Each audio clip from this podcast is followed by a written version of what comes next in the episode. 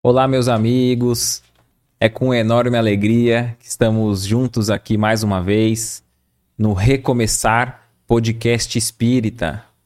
Se você está aqui no canal pela primeira vez, não deixe de dar seu like, se inscrever, ativar o sininho das notificações, pois a plataforma, a rede social compreende que o conteúdo é relevante, que as pessoas estão se interessando e gostando do conteúdo e passa a mostrar de forma orgânica, de, fora, de forma natural para mais corações queridos, né? Inclusive, se você lembrar de algum coração querido, alguém que você sabe que se interessa, que vai gostar do tema, não deixe de compartilhar, enviar. A gente sempre destaca que não só compartilhar aqui o conteúdo do Recomeçar, mas que todos nós possamos nos utilizar ali das redes sociais para compartilhar o bem, o otimismo, a esperança. Pois se um coração querido ali for tocado, tiver a sua fé fortalecida, as esperanças renovadas, o nosso compromisso aqui, o nosso objetivo, a tarefa já terá se cumprido, já teremos atingido o nosso objetivo. Se você também quiser ter um contato mais direto conosco, sugerir temas, você também pode nos encontrar no TikTok, no Instagram, no Spotify. Nosso abraço para todos aqueles que têm acompanhado através das plataformas de áudio. E para que você também possa se inscrever no canal, não somente no canal principal aqui, mas nós também temos o canal de cortes. Só pesquisar cortes, recomeçar podcast espírita. Lá você vai ver os trechos principais ali do episódio que é lançado é, pouco a pouco durante a semana, no decorrer da semana. Então, é, coloca aqui também nos comentários a sua região, até onde essa live, essa transmissão está te alcançando, atingindo, seu país, é, seu, sua cidade, inclusive até que todo mundo já possa ir se chegando para que não perca nem, nem um pouco desse início, né? A gente vai mandando nosso abraço fraterno aqui para todos aqueles que já são seguidores fiéis, estão sempre aqui conosco, né? Ó, o Marcelo, Marcelo Calil, Ivan Meleiro, Marisa Riquieri, de São Paulo, a Carla Cerqueira, sempre conosco, ela é aqui de São Vicente, Jorge Naidec, também aqui, Mafra, Santa Catarina, Thelma Fernandes, de São Paulo. Deixa eu atualizar aqui os comentários. Uh, o Israel Ribeiro, de Limeira, conosco. A querida Maria Amélia, sempre com a gente também. Sandra Cristina, nosso abraço fraterno. Isabel Cro Croti, Tilda Tama. Ó, a Mônica Souza acompanhando da Espanha. Olha que legal. Nosso abraço fraterno aí para todos vocês que têm acompanhado. A gente também tem notado bastante seguidores de Portugal, Espanha, Estados Unidos. E isso alegra muito o nosso coração, né?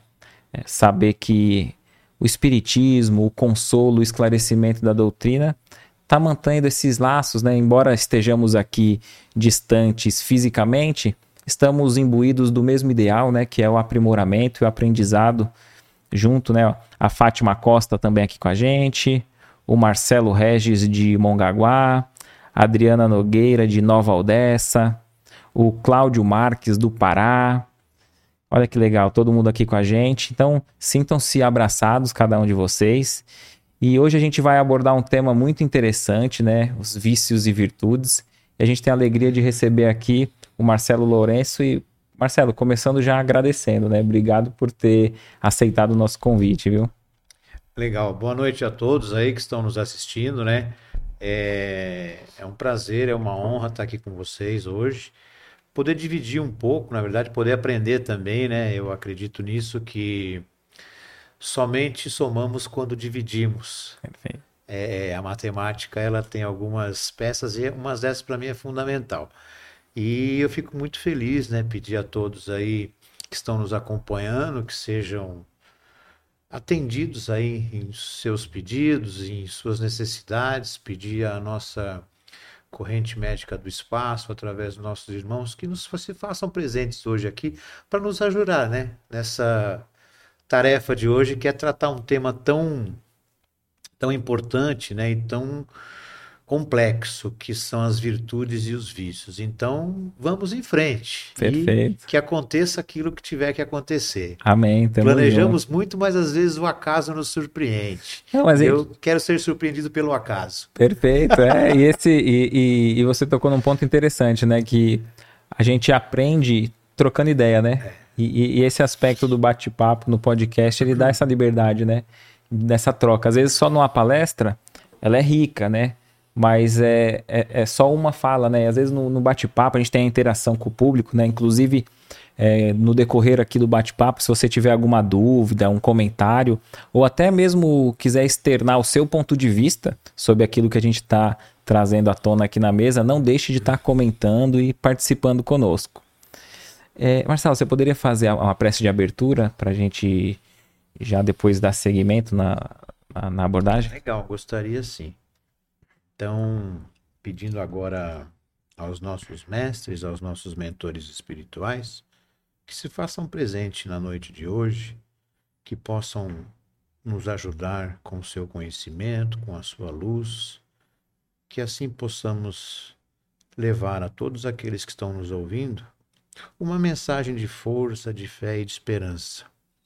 E que também possa aqueles irmãos que estão nesse momento sofrendo, com o uso de bebida, com o uso de drogas, com todos os vícios que atormentam a cada um.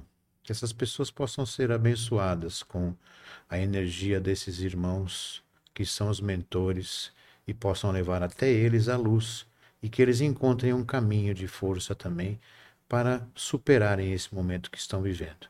Que assim seja, graças a Deus, graças a Jesus. Amém.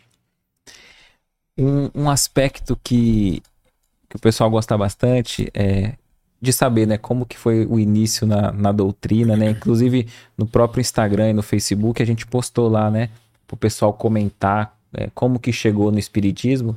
E eu tô lendo hoje lá, que acho que foi, foi pro ar hoje esse banner, né? E é muito interessante os relatos lá, né? Um foi pela dor, pensamentos tristes por doença, enfermidade, outro porque era vizinho de um centro e achou legal e entrou, trabalhava com alguém que era espírita, outro ganhou um livro, enfim, é, diversas, diversas formas, né?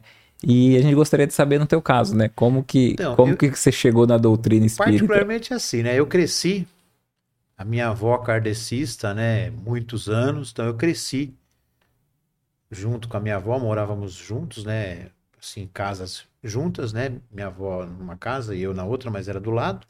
E eu cresci acompanhando minha avó na doutrina, mas muito pouco, muito de longe. Depois eu passei também a frequentar alguns cultos de matriz africana, né? Frequentei a Ubanda por um tempo.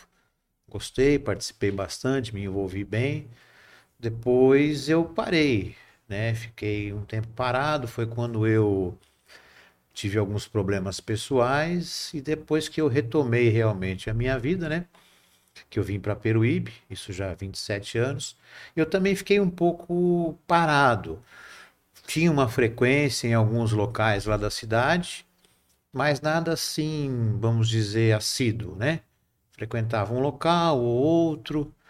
E há uns três anos atrás, eu, eu tive um problema, né, relacionado à saúde, porque eu creio que a maioria das pessoas busca ah, alguma religiosidade pela dor.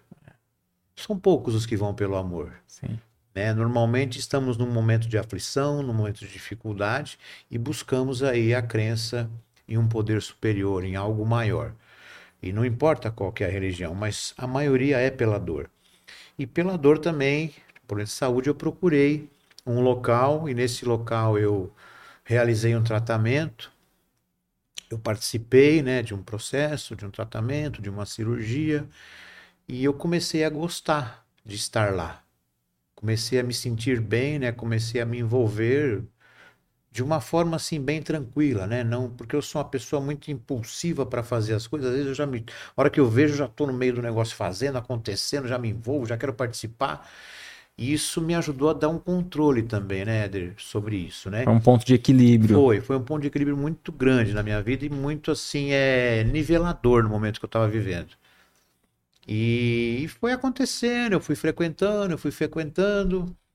E aí acabou o tratamento, e aí eu chegava lá no dia, no lugar, né?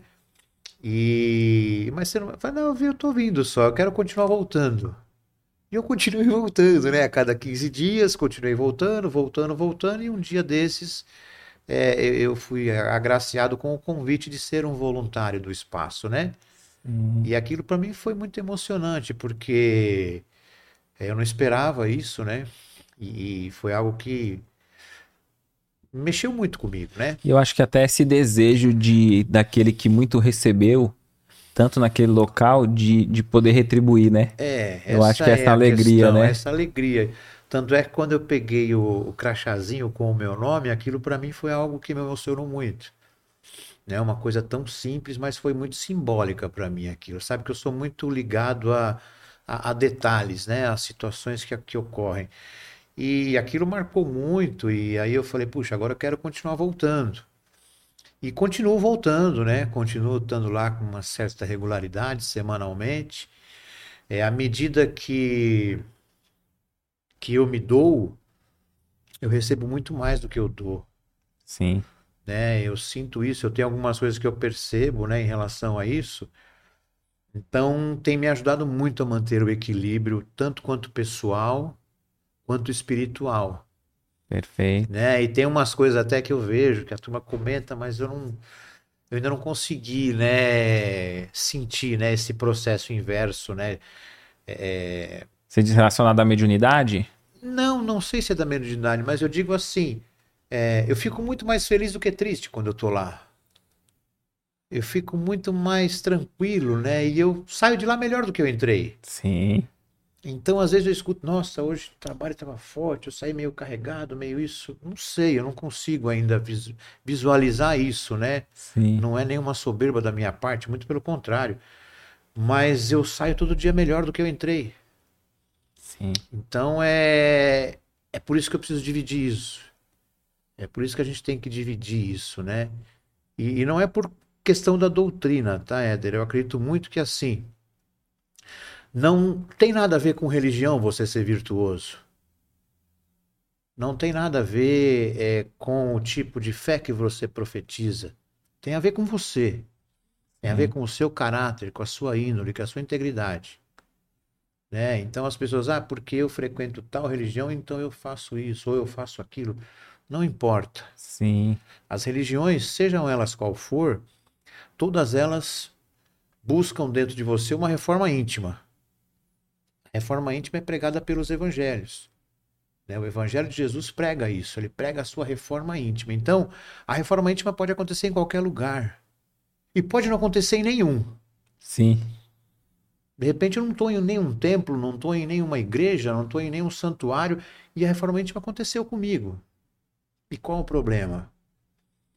De eu ser uma pessoa virtuosa e praticante de coisas boas e não frequentar nenhum espaço. Sim. Porque na regra está escrito, né? Você segue a palavra e a palavra vai te acompanhar. É, o próprio Allan Kardec, né? Ele, ele diz lá que a religião, a melhor religião é aquela que te faz melhor, né? Então, vamos supor, o Espiritismo diz ali que a gente seja ontem, que seja hoje melhor do que ontem e amanhã melhor do que hoje.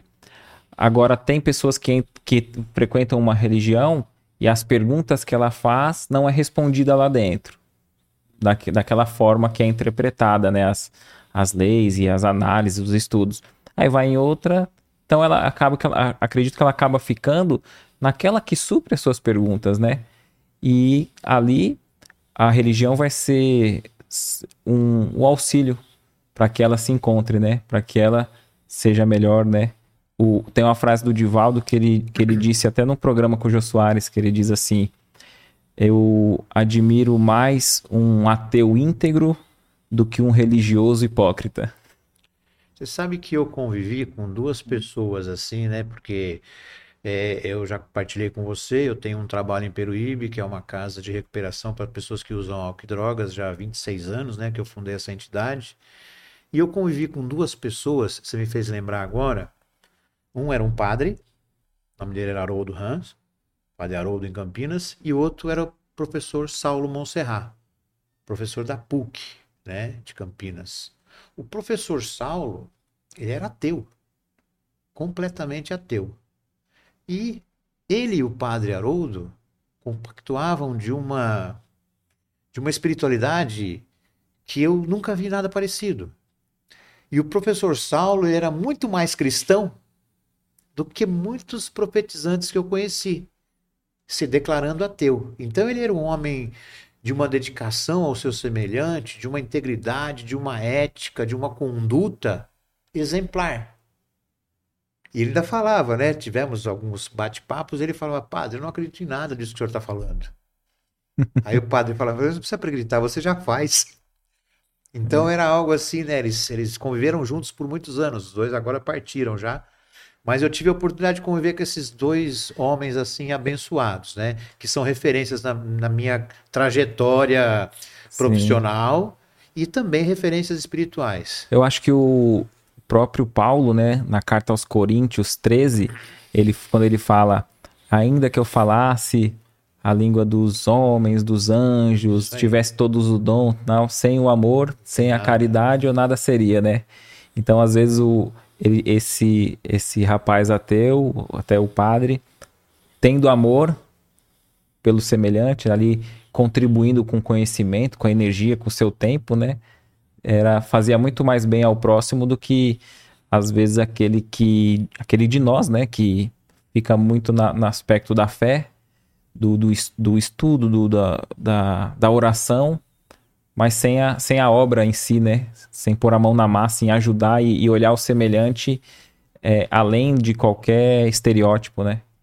É, porque assim, qual que é o tamanho da tua obra? Como é que você enxerga isso, né? Como é que você consegue medir é, o tamanho da sua virtude? Ou qual virtude que você tem mais ou menos? Ou o que, que é uma questão de virtude? O que, que é ser virtuoso, né? Então, essa, essa aferição, sabe, Éder, é muito difícil de você é. entender e, e, palpar ela.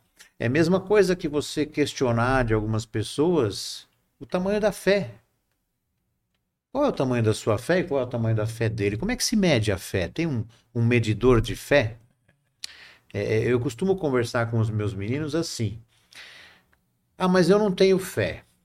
Né? Eles conversam às vezes comigo. Mas aí, como é que você sabe dizer, Marcelo, o que é fé e o que não é?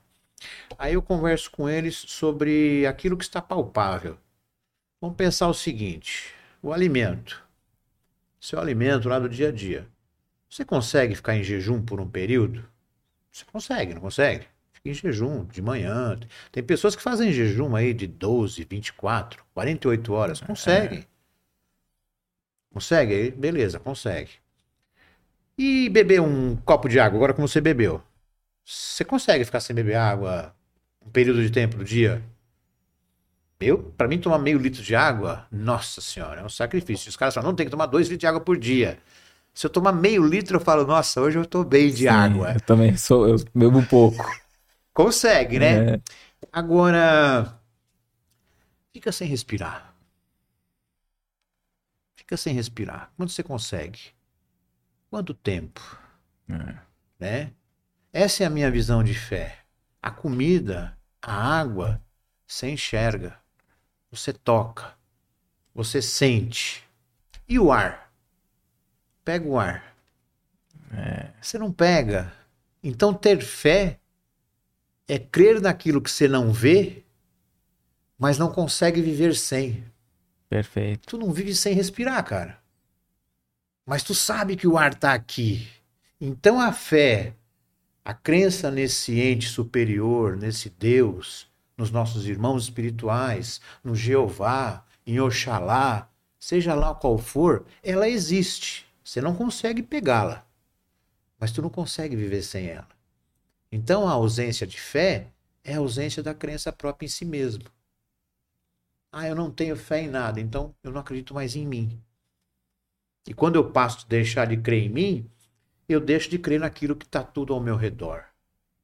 Entendeu? Essa é, essa é a minha visão de crença é interessante espiritual. Você fala assim, né? É, é, Jesus cita ali, né? Amar a Deus sobre todas as coisas e o próximo como a nós mesmos. Então, quer dizer, é, o amor próprio tá, tá junto. É em primeiro lugar. Com, com amar o próximo, porque se eu não sei o que é melhor para mim, como é que eu vou saber o, Porque esse é o padrão, né? Como é que você consegue dizer para alguém o que é bom, o que é ruim, faça o bem ou faça o mal, se você não se conhece? E você sabe que Jesus foi bem, bem esperto nessa parte, né? Porque antes dele nós tínhamos os dez mandamentos. Então nós tínhamos lá os mandamentos eu para com Deus, você separa uma parte, e eu para com o meu semelhante. Sim. Eram dez. Aí Jesus veio lá naquela época falou: o negócio aqui é meio complicado, hein? Os caras aqui. Né? Porque eu tenho, eu tenho essa visão de Jesus, sabe? Jesus é um cara Sim. moderno, Jesus Sim. não é um cara ultrapassado, ele, ele não é rígido, é, ele não quer que você se dobre de joelho, nada disso. Ele só quer que você viva ele, na forma dele. E eu converso com Jesus desse jeito que eu tô conversando com você. Como um amigo, né? É, é. Sem formalidade, De né? vez em quando a gente quebra umas. Tem umas tretas aí, né? A gente dá uma. Mas a relação é essa. E aí o que que Jesus fez? Ele juntou os dez e transformou em dois. Que é o que você acabou de falar. Amar a Deus sobre todas as coisas. Então, quem ama a Deus sobre todas as coisas não peca contra aquilo que está lá nos cinco primeiros mandamentos. É. E amar a teu próximo como a ti mesmo. Quem ama teu próximo não rouba, não mata, não fere, não faz um monte de coisa. Então ele resumiu tudo em dois para tentar simplificar a nossa vida. Sim. Porque nós somos complicados por natureza, né? A, a nossa tendência a dificultar é muito maior do que facilitar. A nossa tendência a ir, ir para o vício é muito maior do que para a virtude. Perfeito. É muito mais fácil. Por quê? Porque é muito mais tranquilo você viver no caminho torto. É a porta larga? Não dá dor de cabeça. Não tem que levar nada a sério. Ah, volto a falar. A doutrina espírita, a religião católica, o evangélico, o, o amigo de religião matriz africana, todas elas têm seus princípios e diretrizes. Né? É mais fácil segui-las? Não. É mais difícil seguir ou não seguir? Não seguir é muito mais fácil. Ah, mas eu pequei. Ah, mas eu errei. Tranquilo. E eu acho que um aspecto interessante do espiritismo dentro dessa linha é que o espiritismo ele não proíbe nada, né? O espiritismo ele nos esclarece. E aí vem a, fazendo analogia com o que você estava falando da fé, já é uma fé raciocinada, né? Então, não tem ali um líder que vai te proibir, ó, você você tem que fazer isso, isso, isso, ou aquilo, aquilo, isso aqui, e a gente sem compreender vai e executa porque a fé é se lançar sem é acreditar sem raciocínio. O espiritismo já traz assim, não, mas por quê, né? Você tava falando anteriormente que a gente às vezes é meio cético, né? Não, mas por quê? Então eu quero entender. Eu- hoje eu tava no, no- numa consulta médica acompanhando minha esposa, né? E ela falando que minha esposa tá com problema de, de olfato, né? De sentir cheiro, depois que teve Covid uns anos atrás. Ela falou: ah, tem uma terapia que você pega e cheira um- um- uma canela, cheira um cravo. Mas mesmo que você não estiver sentindo o cheiro, persista. Todo dia cheira um pouquinho de pó de café, esses cheiros bons e fortes, naturais, né? Mas aquilo ali ainda pra mim falou, não tava fazendo tanto sentido. Aí quando ela deu uma explicação assim, por quê, o que que acontece? O nosso cérebro, é, ele tem que reaprender, ficou um tempo, então mesmo que você não tá sentindo o cheiro, você tá mandando um comando pro seu cérebro para ele poder captar e tal. Eu não entendi profundamente, mas fez mais sentido. Perdeu Então- a conexão. É, então. Aí quer dizer, mas se só falasse assim, ó. Porque ela já tinha lido isso, ó, cheira que faz bem. Parecia muito um, um dogma, um ritual. Agora, quando tem esse aspecto científico, racional, a gente compreendendo, é mais fácil executar, né? É, a, a- a nossa tendência é futura, e isso vem acontecendo nos últimos 15 anos, isso vem do advento da tecnologia, é perder a conexão com o emocional, se tornar mais racional, mais prático. Você vê o, o jovem de hoje, é, essa geração de hoje, ela escreve pouco, né? Ela lê pouco livro físico, ah, ela interage pouco no grupo, né? É muito difícil a interação entre eles, porque eles interagem entre eles usando o seu celular, vamos dizer De, assim. de fo- forma virtual, né? Isso. E isso vai se perder numa conexão. Então, a partir do momento que você perde a conexão com alguma coisa que lhe é familiar, você tem que retomar isso. Né? Porque o nosso cérebro ele perde o contato. Então, essa questão do cheiro é como se você voltasse a se religar com aquilo. É, Daí a palavra religião. É, Se religar. Que vem a religião vem de religare, né? É. Então você está se religando com aquilo. Então, a partir do momento que você vai começar a cheirar o café, vai cheirar o açúcar, vai cheirar qualquer tipo de, de ingrediente lá, o teu cérebro vai começar a ativar, porque alguma conexão lá Se deu pane. E ela vai voltar. Né? Eu tenho um dedo aqui que eu machuquei já fazem um bom tempo. E até hoje eu não pego mais as coisas assim. Eu vou pegar, eu pego assim, ó. Sim, Porque eu perdi um pedacinho da ponta do dedo e o, e pra, e o medo da dor, sim, na época que eu tava machucado, fez com que esse dedo fosse esquecido pelo cérebro. perfeito. Eu Perdeu o tenho uma hábito, amiga né? que é terapeuta ocupacional, ela explicou isso, falou, Marcelo, isso é um comando do cérebro. Então você vai fazer as coisas, eu esqueço que esse dedo existe. E é a mesma coisa com isso aí. E a mesma coisa a conexão espiritual. Então, quando você, quando você perde essa sua conexão, é, você começa a se sentir sozinho. Abandonado, um pedaço. sem Deus. E quem nunca teve essa conexão? Que é o que eu falei, essa geração de hoje, eles não têm relação com religião, com nenhum tipo de igreja, é muito, muito pouco. Poucos, O né? jovem de hoje é cético. Ele é racional e prático e objetivo.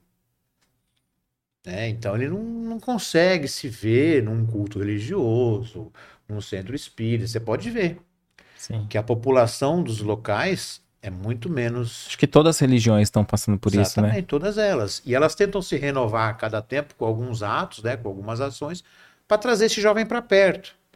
E vai ser sempre assim. Perfeito. Isso é uma tendência que não vai voltar para trás. Deixa eu te perguntar, é, você falou do, desse, do, do projeto lá, né? Eu gostaria que você falasse um pouquinho mais sobre que você foi, fundou né, há, há Uhum. 27 anos, né? Como que é o, o trabalho ou é, o que você aprendeu, né? Estando em contato ali direto com, com pessoas em- com vícios, né? Geralmente eu imagino que seja mais o, o álcool e a droga, né? É, eu, como eu te falei, né, eu 26 anos atrás, 27 vai fazer agora, e eu estava em São Paulo, eu também tive problemas, né, relacionados ao uso de álcool e drogas, e aí eu vim para Peruíbe para fazer um tratamento.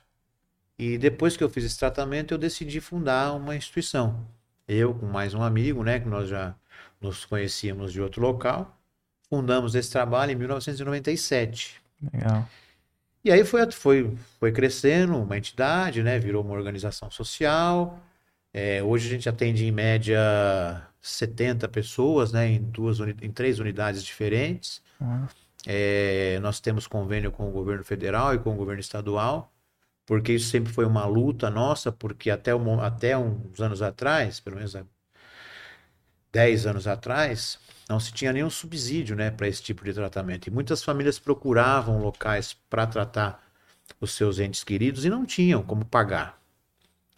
Então, é, teve uma época que eu cheguei a ter 40 pessoas em acolhimento, das 40, 15 pagava. O resto entra aí, fica aí, vamos aí. Eu imagino, que corta o coração, né? Pessoa querer o tratamento, não ter, É, você nosso falar trabalho, pra ela. exatamente. O nosso trabalho é trabalho voluntário. Então ninguém fica lá por força física, nenhum tipo de coerção física, nenhum tipo de punição, é porta aberta. Na verdade, na nossa unidade sede, nem portão tem, é cercado só por, por árvores. Portão é um simbólico lá, uma correntinha lá, tudo aberto, tudo Então, à vontade. naqueles primeiros momentos que a, que a pessoa tá na abstinência, ela- Assusta algumas pessoas. ela ainda tem que ela ainda tem que ter o domínio próprio, É, porque se ela, tem que ter quiser, o desejo. Né? Pelo menos em mudar de vida. Existem locais aí que fazem contenções físicas, usam outros métodos, mas eu ainda tenho alguma restrição em relação a isso. Porque ninguém precisa ser coagido a nada para mudar de vida. né? Ninguém precisa ser forçado a nada, no meu ponto de vista. A pessoa tem que ter a liberdade de escolha. E o momento dela vai chegar. Ah, familiares ficam desesperados? Ficam. Infelizmente, nós temos locais hoje que prestam um desserviço, né? Sim, Vimos aí no Fantástico, aí no último domingo, uma matéria sobre esse tema, sobre as comunidades terapêuticas. Aquilo que foi mo- mostrado na TV não se trata de comunidades terapêuticas, aquilo são caso isolado. casos totalmente isolados, né? Nós temos hoje grandes serviços no Brasil, no estado de São Paulo. É como eu te falei, essas duas pessoas aí são pessoas que fundaram uma federação, Brasileira de Comunidades Terapêuticas, na qual nós somos é, credenciados. Então tem, tem um monte de regras para você fazer parte desse processo. Todas que estão lá estão, estão, estão de forma voluntárias. Todos têm direito a fazer uso do seu celular, ficam com seus documentos, ficam com sua carteira. Nós não nos apropriamos de nada da pessoa. Tem famílias que falam, mas e aí? Falei, é assim que tem que ser. Mas se ele fugir? Ele não vai fugir, ele está indo embora. ele está indo embora. Só isso. E cre... acredite ou não, nesse momento agora eu tenho 34 em uma unidade, 28 em outra e 10 em outra. Nesse momento agora, alguns deles estão indo para suas religiões por conta própria. Os grupos de autoajuda, eles saem à noite, depois do jantar. Depois de um período, né, de, de, de Vão ganhando esses benefícios, né? Assim. Isso. É, ele, ele primeiro ele tem que, vai ficar ali por um mês, né, é, entendendo por que, que ele está ali. E depois desse problema, desse processo, desse tempo, ele já começa, vai acompanhado de um irmão mais velho ou de um monitor e, e vai embora. E, e, deixa eu te perguntar, tem um aspecto, eu imagino, é, físico, o aspecto espiritual, psicológico, né, e, e da religião ali, né, que é esse espiritual, é, para a pessoa conseguir a, não sei se a palavra certa é cura, libertação, mas abandonar ali o vício. Você observando lá os casos, a, aquele que tem uma conexão religiosa, ele, ele consegue atravessar melhor esse, esse processo? Com certeza. É, é comprovado né, pelas literaturas a crença em um poder superior. Porque a dependência química ela é uma doença que tem um fator espiritual, tem um fator emocional né, e tem um fator social. Então, é uma doença com três fatores: biopsicossocial. Tem a parte genética, que vem da pessoa já, de comportamentos, né, ou de familiares que tiveram alguns comportamentos compulsivos. Nessa parte genética, para nós que cremos na doutrina, vem os laços que ficaram gravados na sua vida anterior. Vem lá, tá marcado. Sim. Tá bem marcado. Então essa, essa é a parte biológica, vamos dizer assim né? A parte física. Depois tem a parte psicológica. Como é que foi a vida dessa pessoa, infância, adolescência, todo esse processo. E depois tem a parte social, que é o ambiente que essa pessoa viveu, com quem ela conviveu, com quem ela andou, os amigos que relacionou. Quando essas três se juntam, com certeza você tem um dependente químico ali. Você pode ter duas, Sim. Você pode ter uma pessoa que convive, convive num lugar social que é o olho do furacão e não usa droga. Como você pode ter uma que teve traumas de infância e vive no olho do furacão que não usa droga. Como você pode ter uma que tem o histórico pregresso já de familiar e a parte psicológica e não usa. Outra, outro que não tem nenhuma tendência genética que usou, usou e, e não, não vicia, né? Não. Tem pessoas que eu conheço, né, amigos meus antigos aí que tiveram alguns momentos de uso esporádico na vida e encerrou o assunto. Então isso é de cada um. É uma coisa individual. É uma doença individual, né?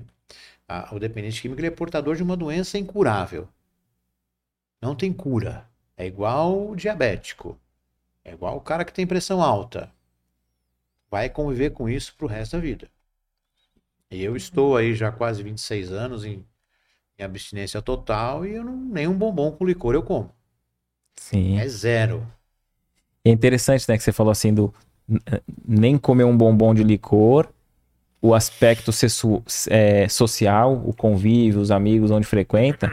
Eu lembro de ter lido um trecho da, uma, da Joana de Ângeles no livro Vida Feliz, do Divaldo Franco, que ela fala assim que eu não sei as palavras certas, mas ela diz assim que nenhum de nós tem um, um equilíbrio tão grande, se diz tão evoluído, que tem um autocontrole tão grande que possa se aproximar do abismo sem cair no precipício, né?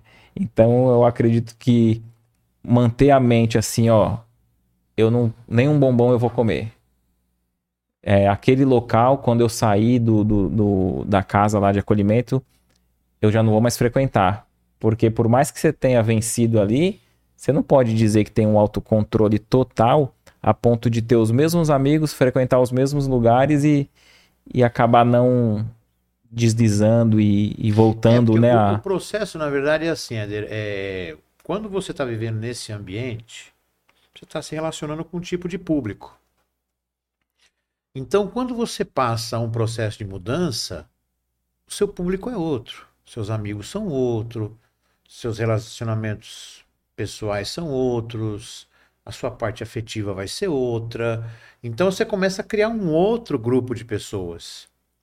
E aquele grupo anterior não te pertence mais. O objetivo já não é o que te agrada. Não é mais, não te pertence mais. Então tem algumas pessoas que não conseguem, né, fazer essa transição. E aí vem é, da prova de cada um. Da prova de cada um, né? E algumas pessoas tendem a julgar muito, né, esses irmãos, né, que passam por isso, né? É, o julgamento é uma das dos piores vícios que tem. Um dos piores vícios é julgar, né? Julgar. Sem É. saber a história de cada um, né? Você não sabe, Éder, não dá pra gente saber. Agora, você vai na rua, cada dia você vê uma cena diferente. Então você. Ah, mas tá assim porque. Não, não tá assim por nada. Ele tá porque tá. Tu viu ele na rua? Se você não consegue pelo menos ir lá, dar um abraço, fazer nada, faz uma prece pra ele quietinho, cara. E também ninguém precisa saber que tu fez. Faz tu quietinho lá no seu cantinho. Você sabe que aqueles livros que você me deu, cara? Sim.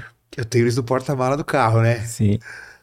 Eu acho que já deu uns 400 livros que eu distribuí, Éder. Perfeito, Sem brincadeira, cara. Perfeito. Eu tô seguindo aquilo que você falou.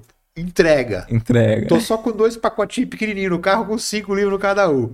Legal. E aí, vira e mexe. Eu tô andando na rua, daqui a pouco eu vejo lá, tal, tal, tal, eu desço do porta-mala, eu cato o livro. Aí o cara vem pedir uma grana. eu, Pega esse livrinho pra você, irmão. Legal. Eu fico olhando assim, não entende nada. Eu acho que ele fala, meu, esse cara tá maluco, velho, me dando livro. Eu dou o livro pro cara. O que ele vai fazer com o livro, eu não sei. Então, e ler, né? Porque Então. a, a espiritualidade tá agindo ali, né? Porque eu fico pensando, vai, desses 400, vamos dizer que 1%, 4, Se um pegar um livro e ler, já tá bom pra é caramba. isso, Um só. né? E Às vezes a nossa tendência é querer fazer muito e esperar resultado, né? é, Puta, eu preciso fazer aquilo. É, isso é uma coisa que a, que a gente tem que tomar muito cuidado com a, com a religião. A vaidade. sim, Nossa, como é difícil lidar com a vaidade, Éder. Como é difícil, porque a partir do momento que você passa a fazer algumas coisas, você passa a ser notado. E ser notado, às vezes, é muito perigoso. É muito perigoso. Então você tem que se controlar, você tem que pedir, meu, tira, fura a bexiga aí pra me dar uma, dar uma baixada na bola, porque é perigoso isso. Né? Aí você entra na questão do egocentrismo, que é uma, um, outro, um outro vício, a doença do ego. perfeito. Então você tem que tomar muito cuidado com isso, para essa vaidade não subir, em como lidar com isso. Só que ao mesmo tempo você também tem que falar disso, Sim, porque é gostoso dividir isso. Então você tem que saber como dosar e falar de uma forma que seja tranquila e amena e não, não lhe envaideça. E também você tem que falar de uma forma que consiga pelo menos atingir mais um. e acho que na- Levar a mensagem é muito bom. é, então, e, e- Jesus tem a parábola, né? O homem saiu a semear, Puta, eu escutei isso agora, Né? vindo pra cá. é, É, é. Então, e às vezes é, a, gente, no um espírito encarnado, é natural que o nosso modo de pensar seja um modo imediatista, né? Então a gente faz cálculo, né? Ah, eu vou. Que nem eu imagino você lá falando assim: ah, eu vou investir aqui, vou fazer banco, eu tenho tanto de dinheiro, vou investir aqui, aqui eu vou conseguir acolher mais pessoas tal. A gente tem um, um, um início, meio e fim ali para para ver o, investimento e já ver o, o, o, o resultado, É. né? E o homem saiu para semear, é assim, a tarefa do semeador é semear. A gente não vai ver. Muito, muitos casos a gente não vai ter conhecimento enquanto encarnado, né? Do que que aquilo é, teve de resultado na. Como a gente pôde ser um instrumento, né? Não que nós fizemos algo, mas quanto a gente conseguiu ser instrumento, né? Desses livros que você entregou. A gente nunca vai saber né? Teve uma vez, né, você me falou do livro que eu me lembro assim que eu acho que eu já até comentei aqui, não lembro, mas sempre tem público novo, né? É, a gente participava de uma feira de troca do livro E toda semana, é, uma vez por mês, perdão, a gente ia lá e tinha um espaço que a gente podia ficar lá na feira de troca do livro e a gente distribuía, né? Que faz parte do projeto, né? Distribuía os livros de Allan Kardec de forma gratuita. E tinha um fluxo muito grande. E aí, a gente levava lá quatro, cinco caixas, entregava quase tudo, né? O pessoal pegava tal, e eu ficava feliz, porque eu falava, pô, é alguém que se interessou, não tô forçando. Pessoas que, que gostam de leitura e vão ler, podem se interessar pelo tema, né? Só que teve um dia que mudou a data do que era habitual, não foi muito divulgado.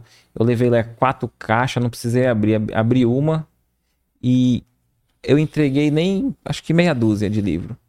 E eu já, no final, vendo que eu, eu tava um pouco triste. Eu falei, pô, quando tem as feiras a gente entrega três, quatro caixas, né? Tô entregando aqui umas seis livros. E foi curioso que eu acho que é como se a espiritualidade estivesse mandando uma mensagem ali para mim, porque eu entreguei para um, um desses seis livros, eu entreguei para um casal de idoso ali, um senhor e a senhora falou: Olha, que legal, a gente vai voltar a fazer o evangelho no lar. Faz muitos anos que a gente não faz o evangelho e não tinha o livro e acabou não comprando tal. A gente entrou aqui por acaso e, pô, obrigado. Eu falei, olha, alguém, uma casa acendeu uma luz, né? Uma outra chegou e falou assim, nesse mesmo dia, eu posso pegar outro? Porque eu não vou mentir, eu já peguei um com você na outra feira. Mas aquele lá eu entreguei para minha irmã, que tá no presídio. Então era o meu, eu, eu enviei para ela e agora tá esse esse evangelho lá com a, com a minha irmã e ela tá junto com as internas lá lendo, estudando tal. Então eu falei assim, acho que a espiritualidade viu eu triste e falou, ó, oh, Éder, só dessa vez eu vou deixar você ver dois. Porque muitos outros, na, nas vezes que eu mais entreguei livro, eu não tive nenhum feedback, nunca. E naquele dia que eu entreguei seis, eu tive dois feedbacks que para mim é... Valeu mais do que duas caixas de livro. É, e, e, não que eu estivesse fazendo alguma coisa, mas permitindo ser instrumento, né, do, do bem ali. Essa é a dificuldade, né? É essa questão, né, dessa, desse lado virtuoso, né? Muitas vezes a gente quer buscar ser virtuoso para ser notado. Sim. Isso é um, é um perigo muito grande, né? E vai, vai dentro de encontro aquilo que a gente estava batendo um papo antes, que, que eu falei assim para você, Marcelo, é a, a gente reconhece alguém pelo defeito que tem e pelo vício. Qual outra forma de detectar ou uma característica da imperfeição? Né? Você sabe que muitas vezes, quando eu observo no outro muitos defeitos, na verdade o outro se transformou em um espelho para mim. Ele é a minha réplica. Porque a partir do momento que eu estou enxergando só os defeitos naquela pessoa, eu estou me enxergando. Porque a tendência, às vezes, é que nós enxergamos primeiro o lado ruim, depois o lado bom de cada um, né? A gente tem essas dificuldades, principalmente quando você está participando de um coletivo, de um grupo, e é, cada pessoa se manifesta de um jeito e você começa a olhar a parte errada da brincadeira, que é a mais fácil de olhar. Que é aquilo que nós comentamos agora há pouco. É mais fácil ir para o lado ruim do que ir para o lado bom. Só que aí eu, eu deixo de ver, é, por exemplo, quando você vai distribuir tarefas em um grupo de pessoas, né? Que você deve ter seu time aí, sua turma. E aí você entrega para cada um uma missão. E você cria uma expectativa naquele que você entregou essa missão, que ele te traga aquele resultado. E ele não traz. Ele traz nem metade daquilo que você esperou. Qual que é a primeira tendência? Cobrar o cara, julgar o cara. Pô, não, isso aqui expliquei pra você, você veio aqui me fez tudo errado, cara. Essa é a primeira tendência nossa, esse é o primeiro reflexo. E assim, não devemos nos culpar por isso também. Porque não estamos aqui para buscar perfeição, estamos aprendendo. Mas eu tenho que me perceber. E aí eu, eu deixo de olhar o quanto ele se esforçou para trazer aquele pouquinho. Mas ele trouxe algo. Ele trouxe algo, né? É, por mínimo que possa parecer, mas o esforço que ele fez para me entregar aquele pouco deve ter sido muito grande. Você pega pessoas, por exemplo, que têm dificuldade em falar em público. Aí você põe essa pessoa e fala, pô, a pessoa soa, começa a passar mal. Daqui a pouco ela vai lá e consegue. Aí você fala, pô, só isso. Um balde de água fria, né? Pô, cara, o cara se matou ali pra falar aquilo. O cara se desdobrou pra falar boa noite, eu estou aqui, meu nome é Marcelo tal. É, Aí você chega, porra, esperava que você falava mais e tal. é. Então eu tenho que começar a virar essa moeda do outro lado. Tem uma parábola que fala que Jesus fala que nós somos o sal da terra, não é isso? A gente até comentava sobre isso. O que que é o sal da terra? É, vamos pensar o seguinte, né? Nós temos um quilo de arroz e um quilo de sal. Você usa os dois quilos para fazer arroz? Você não usa. Então você pega um quilo de arroz e o sal, só uma pitadinha. O sal da terra é essa pitadinha todo dia. É uma pitadinha aqui, é uma pitadinha ali, é uma pitadinha acolá. É o sal da terra. É você temperando aquilo que você pode temperar de melhor na sua vida.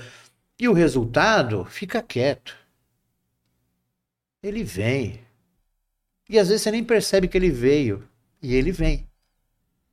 Né? Então, quando você passa a usar esse sal da terra no seu dia a dia, as coisas ficam mais fáceis. Porque assim, nenhum de nós é 100% bom ou 100% ruim. Sim, Somos meio a meio. sim. Nenhum de nós. É como se fosse ah, o aceso e o apagado. O zero e o um. O zero é o vício e o um é a virtude. Você não consegue ser os dois ao mesmo tempo. Tu não consegue. De manhã você sai pro seu trabalho, pô, mó legal. Daqui a pouco você já pega o cara que fechou você na rua. Já era. Já acabou tudo. Não, eu, eu, eu, eu brinco, eu brinco aqui, né, que quando eu vou jogar futebol, né, Pronto, acabou. Cadê, cadê o homem virtuoso? Não, Já meus era. amigos, meus amigos me vê que eu tô muito alterado, pedindo É. muita falta ou discutindo. E aí eles, eles, aí eles me pegam pesado. Eles falam assim, ó, Éder, eu vou, eu vou comentar isso no teu podcast, hein? Pronto, pronto. Acabou o lado espiritual do Éder, jogou tudo fora. Já era. É, eu, eu sou também assim. né? Tô aqui daqui cinco minutos, tô explodindo. Agora, não há nenhum mal nisso.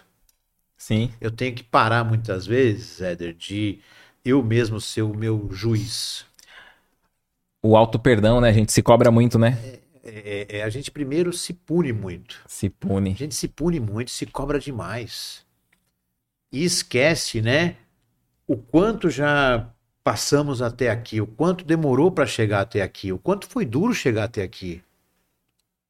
Cada um deu o seu melhor. Então, assim, ah, o meu que eu vivi foi puta mais difícil que você, ou mais difícil que. Nada disso.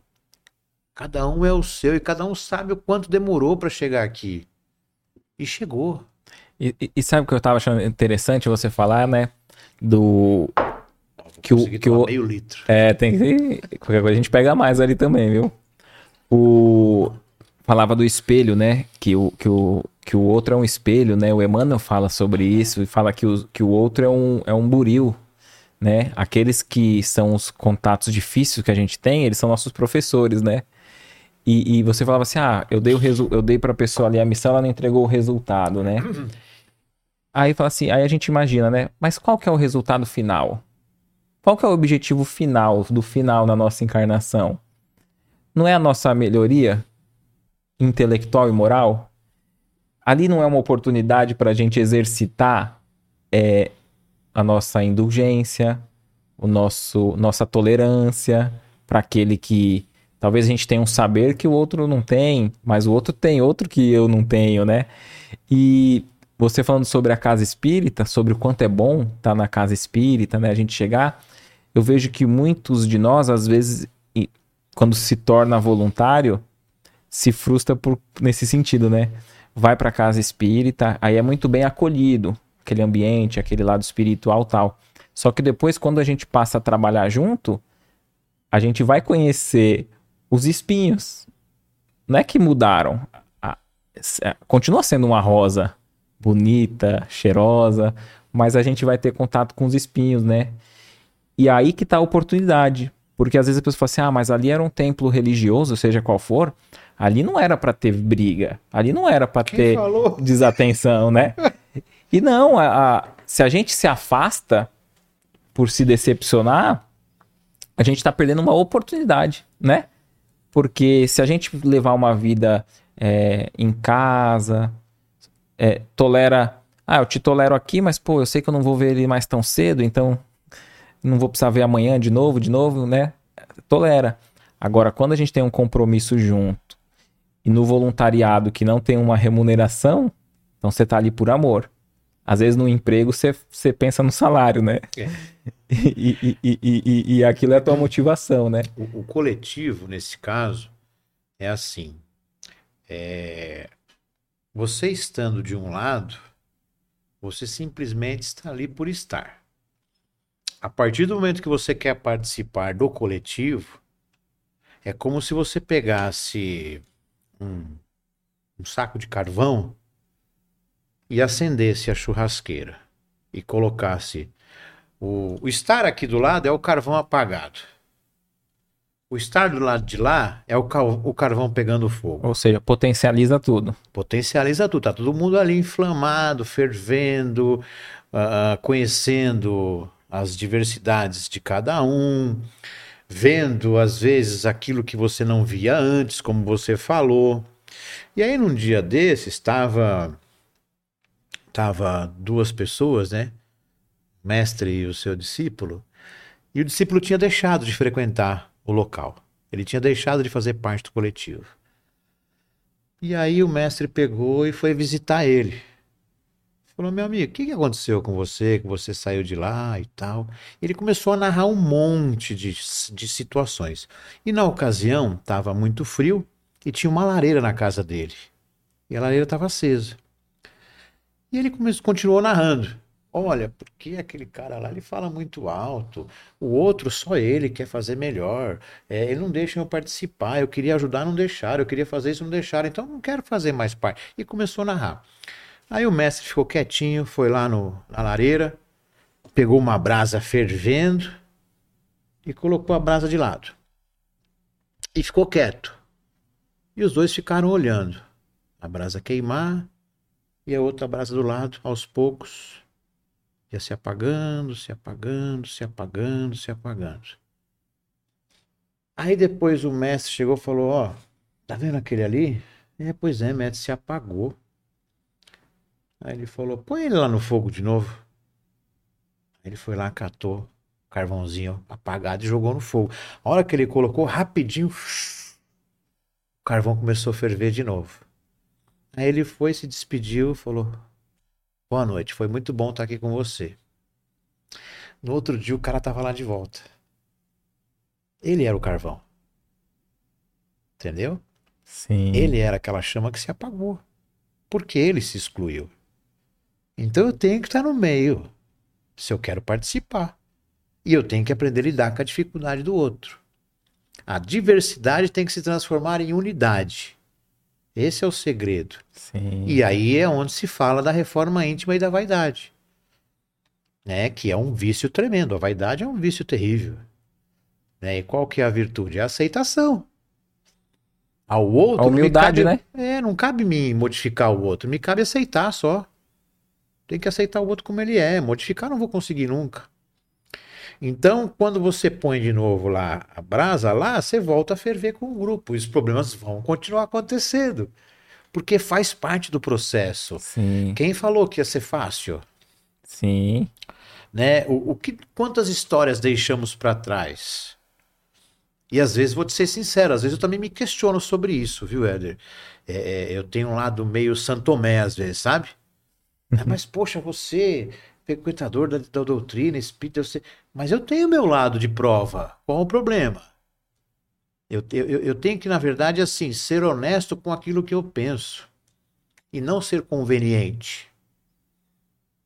Ser conveniente é muito ruim. Você estar por, para agradar é muito ruim. Você tem que estar por amar, por gostar, por realizar. É não ser conveniente. Não, ser conveniente é muito chato, é muito cômodo ser, ser padrão. Perde né? a essência, Perde né? Perde a essência. E, e, e você falando dessa, dessa, desse crescimento em conjunto, eu fico imaginando Jesus, né? Foi o maior exemplo de, de homem virtuoso, né? Que, que pisou na terra, né? Que Deus nos enviou. E você vê que quando ele vai começar a montar ali seu, seu ministério, Seu time, né? né? Quem que ele chama, né? Ele chamou pessoas como nós, né? É, rude, bruto, com suas dificuldades, né? Então eu imagino que ele já demonstrou ali que esse é o caminho, né? Porque se a gente aguardar pessoas perfeitas para estar ao nosso lado, quer dizer, a gente não é merecedor, né? Nem Vou nós andar sozinho. É, porque a gente não é nem merecedor, Você vê o né? que que ele fez uma semana antes da sua da sua crucificação? Ele arrebentou o templo todo. Ele entrou lá no templo, lá, viu aquilo, lá, saiu quebrando tudo. Deu, deu, meteu o louco lá, literalmente É, falando, sim, né? sim. Saiu quebrando tudo, arrebentando tudo. E aí? Nossa, mas ele não é um santo? É, mas peraí. Ele também teve seu, seu dia de fúria, vamos dizer assim. Mostrando que assim, eu sou homem também, eu sou, eu tô aqui, eu sou um ser humano também. É, o evangelho aborda, né? O homem É, no mundo, né? A é gente não isso aí. consegue, né? Então, não- a- a- às vezes as pessoas têm uma, uma busca de, de perfeição, de, de, de andar muito certinho, muito correto. E esse andar muito correto é muito perigoso. Porque não me permite é, ser quem eu sou. Você sabe que eu jamais preciso deixar de mostrar quem eu sou. Tem um livro que chama Derrubando Suas Máscaras. E, e aí tem uma parte que fala: por que tenho medo de dizer quem sou? Hoje nós vemos pessoas muito depressivas. Nos últimos 15 anos aumentaram muito os casos de depressão. Nos últimos cinco anos aumentaram muito os casos de suicídio, entre jovens principalmente. Tem um grupo nosso que a gente faz parte, vira e mexe, alguém posta uma mensagem. Vamos vibrar por nosso irmão, tal, tal, tal, que se suicidou. Por que, que vem tudo isso? Porque é a busca de um personagem, de uma imagem que não existe. As redes sociais adoecem as pessoas. Se você não souber lidar com as redes sociais, você fica adoecido. Olha o que aconteceu antes das eleições. Quantas inimizades foram feitas? Quantas brigas saíram? Eu me, me divertia lá, né? Na, naquele. pra cá e pra lá, pra cá e pra lá, eu dava risada, né? É, tinha lá os meus momentos que eu pilhava um, provocava outro, porque faz parte da brincadeira. Acabou a eleição, Éder. Eu limpei todos os meus posts, cara, relacionados à minha opinião política. Uhum. E acabou a brincadeira. Agora pessoas estão sofrendo até hoje. E outra, e jamais deixar de conviver com o outro porque Pô, pensa, Lógico pensa que não, lógico que não. tem uma preferência para um lado lógico ou pro que outro, né? E, e às vezes tem muitas pessoas que agiam assim, né? Radicaliza, radicaliza demais. E acho que esse é o, o, o, o, o mal do extremismo dentro de qualquer fanatismo, todos né? Que. Então, assim, você vê, as pessoas estão muito mais deprimidas. Você vê os índices de pessoas que passam por depressão, que são afastadas do seu trabalho, aumentou muito. O índice de suicídio entre os adolescentes aumentou muito. você acha que é Pode porque sobre isso. você acha que é porque eles querem dar conta de um personagem externo É, que, eu que- acho que é uma soma de fatores. Eu acho não. Eu creio. Porque quem acha não sabe nada. É, Eu creio que é uma somatização de fatores. É a ausência de pai e mãe, né? Porque os pais hoje são muito permissíveis. Eles são acomodados, não querem ser pai e mãe. Muitas vezes você, quando eu faço trabalho nas escolas, com professores, com os alunos, né? E, e falo sobre isso, o pai e a mãe não é o melhor amigo do seu filho. Você tem filho? tem uma filha. Você não é o melhor amigo da sua filha, nem a sua esposa. Sim. Tenha certeza disso. A melhor amiga dela é a amiga dela. Tu é pai dela. Sim. Então seja pai. Essa história que alguns pais falam, ai, que eu sou o melhor amigo do meu filho, meu filho conta tudo pra mim. Mentira! Cai na real. É você querendo se comparar com aquilo que não existe. E essa ausência hoje de presença de pai e mãe, quando eu digo presença de pai e mãe, eu estou me referindo também àqueles casais que são separados. Sim. Porque hoje nós temos múltiplas famílias formadas. Então, quando eu digo dessa ausência, é ausência de referência. Então, hoje, muitas pessoas não têm mais referência. E essa ausência tornou o quê? Deu permissão para que os filhos buscassem alternativas para aprender. E essas alternativas muitas vezes não serão bem-vindas. É, quantas vezes você acompanhou aquilo que seu filho vê na internet? Quantas vezes você substituiu, deu ao seu filho um videogame que é para ficar concentrado ali e você deixar de fazer uma atividade com ele? É? Quantas vezes você deixou de levar teu filho para jogar futebol, ou brincar, ou sair para algum lugar, para ficar fazendo alguma coisa sua pessoal e você preferiu dar para ele uma opção mais cômoda para você? Sim. Então essa ausência vai fazendo com que o jovem cresça sem reverência, sem valor. E aí é, junta com a questão também social, hoje em dia, né? Junta com a questão psicológica, e você tem essa tendência aí. E, e aí você pega pais depois, por exemplo. Desculpa. Eu tive um caso lá no, no recanto de um jovem que a mãe queria internar ele porque ele estava fumando muita maconha. Beleza. Normalmente, quando a gente vai bater papo, eu, a gente conversa com a família, mas tem um momento que eu tiro só para conversar com, com a pessoa. E aí, sabe o que ele me relatou? Ele falou: Poxa, Marcelo, eu fumo lá minha maconhazinha de vez em quando, sabe por quê? Pra mim poder se acalmar. Porque chega em casa, meu pai toma dois copos de uísque e começa a quebrar o pau com a minha mãe. Aí minha mãe, pra não aguentar, ela toma três, quatro comprimidos depressivo para dormir. Então ele fica muito louco de uísque, ela fica muito louco de remédio, eu fico muito louco de maconha. Eu olhei pra cara do moleque e eu falei, e agora, o que, é que eu faço? Aí eu tive que mostrar para ele, ó, põe a tua mãe da tua mãe, do teu pai do teu pai, vamos falar do seu. Vamos falar do seu, pra você não ficar pior. Então, você percebe como é que é? Então tem, tem todo um ambiente ali contaminado. Geralmente, quando vai tratar um. Tratar, cuidar, acolher, não sei qual é o termo correto. É, acredito que tenha que se olhar toda a família também, né? Sim. Ah, tem que ser um compromisso daquele, daquele que o rodeia no dia a dia, né? Porque eu acho que é só um, quando chega nele já é só um reflexo, né? Nesse caso, pelo menos você citou. É, quando você percebe assim, é, tem toda uma tendência aí, né, de, de, de fatores para a pessoa chegar no uso de substância química. Então, são vários aí, que a hora que a pessoa faz o uso, é como se fosse o produto final. Sim. Mas também nós temos hoje situações daqueles que nem família mais tem. E você não consegue ter essa referência. Sim. Fica mais complexo ainda. Então, o que, que eu procuro sempre reforçar aos pais, né? É, sejam pais dos seus filhos, estando juntos ou não, né? Porque hoje nós sabemos que temos muitos casais que não vivem mais juntos, mas assim, jamais discuta com seu filho, vocês que são pais aí que não convivem juntos, jamais discutam seus filhos, com seus filhos os seus problemas do casamento. Eles não precisam fazer parte disso, porque o erro foi dos dois. Nenhum casal se separa com a colaboração apenas de um. Os erros foram dos dois.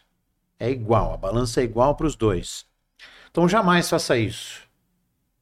Né? É, condene ou critique o seu ex, vamos dizer assim, junto com o seu filho. Isso é uma das coisas que eu falo. Agora, vocês convivem junto, tentem pelo menos nos momentos básicos do dia a dia é, separar encontros para vocês estarem juntos. Já que vocês não conseguem em certos momentos, porque assim, vou para casa agora. Minha esposa está no quarto, meu filho está no quarto dele fechado lá vendo a série Netflix. E eu daqui a pouco sento no meu computador. e vou ficar no meu computador é meio que ritualístico já isso. Que eu gosto, né, de ver lá e tal. Só que tem uma hora, pessoal, vamos, vamos, vamos tomar lanche? Vamos. Aí todo mundo esquece tudo. Sim. Não tem celular na mesa. E não tem que ter. Às vezes tem, eu cato o celular e mando longe. Então, é assim, não dá para modificar? Não dá. Meu filho já tem 20 anos, tá? Vai terminar quarto ano direito já. Aí senta ali, ele quer ver os negócios dele. Eu não tenho paciência às vezes, né? Agora vamos chegar em casa, vamos ver o futebol junto. Sim. Vamos lá assistir o futebol junto. Eu e ele no quarto, a mãe ficava no quarto. Então, vai assim, torcer pra quem, hein? Palmeiras hoje, né? É lógico. Então, o que acontece? A gente tem esses momentos individuais e coletivos. Então, isso eu vejo que faz falta hoje nas famílias. E a o, coletividade. E o evangelho no lar é é um momento bom, né? Para é um firmar bom, um compromisso exatamente. com dia e hora, né? Para unir. Exatamente. Eu vou te ser sincero, eu ainda não consigo fazer em casa. É. É, eu faço o meu, o meu quietinho na minha espiritualidade, porque assim, o meu filho ainda, sabe, eu até já tentei ele levar um dia comigo, ele ia na missa, fez lá, foi coroinha, é, fez primeira comunhão, aquela coisa toda, mas depois, tipo assim, hoje ele é meio, Se afastou do, do- de qualquer religião. tá ali. na dele, tá lá na dele. Não vou forçar. Deixa ele. A minha esposa me acompanhou um pouco, tal, mas ela tem uma, uma vocação mais para a igreja católica. Então, vamos na missa, eu também vou na missa de vez em quando, eu gosto de ir na igreja, também eu gosto de ir na missa, né? É, escutar a mensagem do padre é muito legal. Ahn, mas ainda não consegui pôr essa prática do evangelho em casa. Perfeito. Então eu tenho lá minha meditação diária que eu faço, sempre antes de sair de casa. É uma coisa ritualística isso, né? Que eu criei esse hábito, eu, eu faço meu contato com o meu poder superior, vamos dizer assim, com o Deus da minha compreensão. E esse momento eu faço esse contato depois que eu tomei meu café, depois que eu tomei o banho, depois que eu tô legal. Passei meu perfume, hora que eu estou bonito, vamos dizer, para ir para rua, é o momento de eu conversar com Deus. Eu não converso com Deus no banheiro, não converso com Deus na cama, não converso com Deus tomando banho. Não. Eu converso com Ele naquela hora que eu tô legal. Que eu estou pronto. Agora eu vou lá, vamos trocar ideia com Ele, para mim e pro meu dia de trabalho. E às vezes acontece de ter uma discussão, alguma coisa em casa. Muito raro, né? Graças a Deus.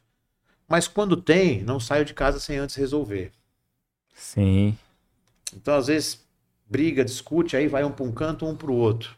Não façam isso. É um conselho que eu dou. Tentem resolver os problemas de casa antes de sair de casa. Sabe por quê? De repente você pode não voltar. E você não vai voltar. E aí não vai dar tempo. Então, eu não sei se eu vou voltar para casa hoje. Eu quero voltar. Mas se eu não voltar, eu sei que eu deixei tudo arrumadinho. Perfeito. Então, é, é um- uma das recomendações, né? Porque é conselho, sei lá. uma das recomendações é isso: saia bem da sua casa com a sua família. Sim. Para quando você voltar, você está melhor do que você saiu. Perfeito.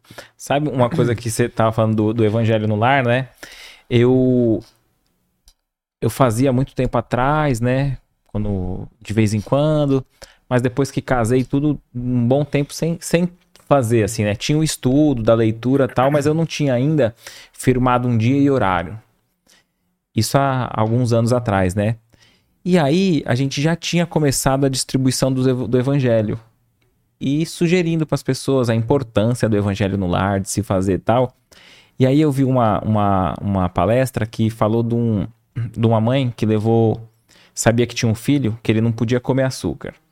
E aí ele teimava e comia açúcar. E ele gostava muito de Mahatma Gandhi, né?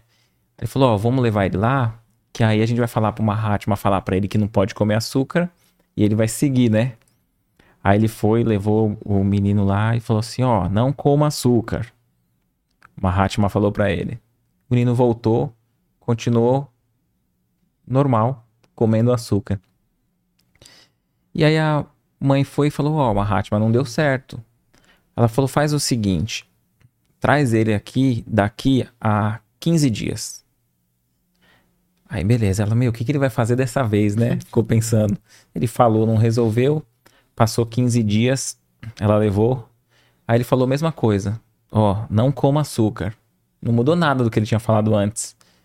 Ela falou, ah, não vai resolver, né? E o menino parou.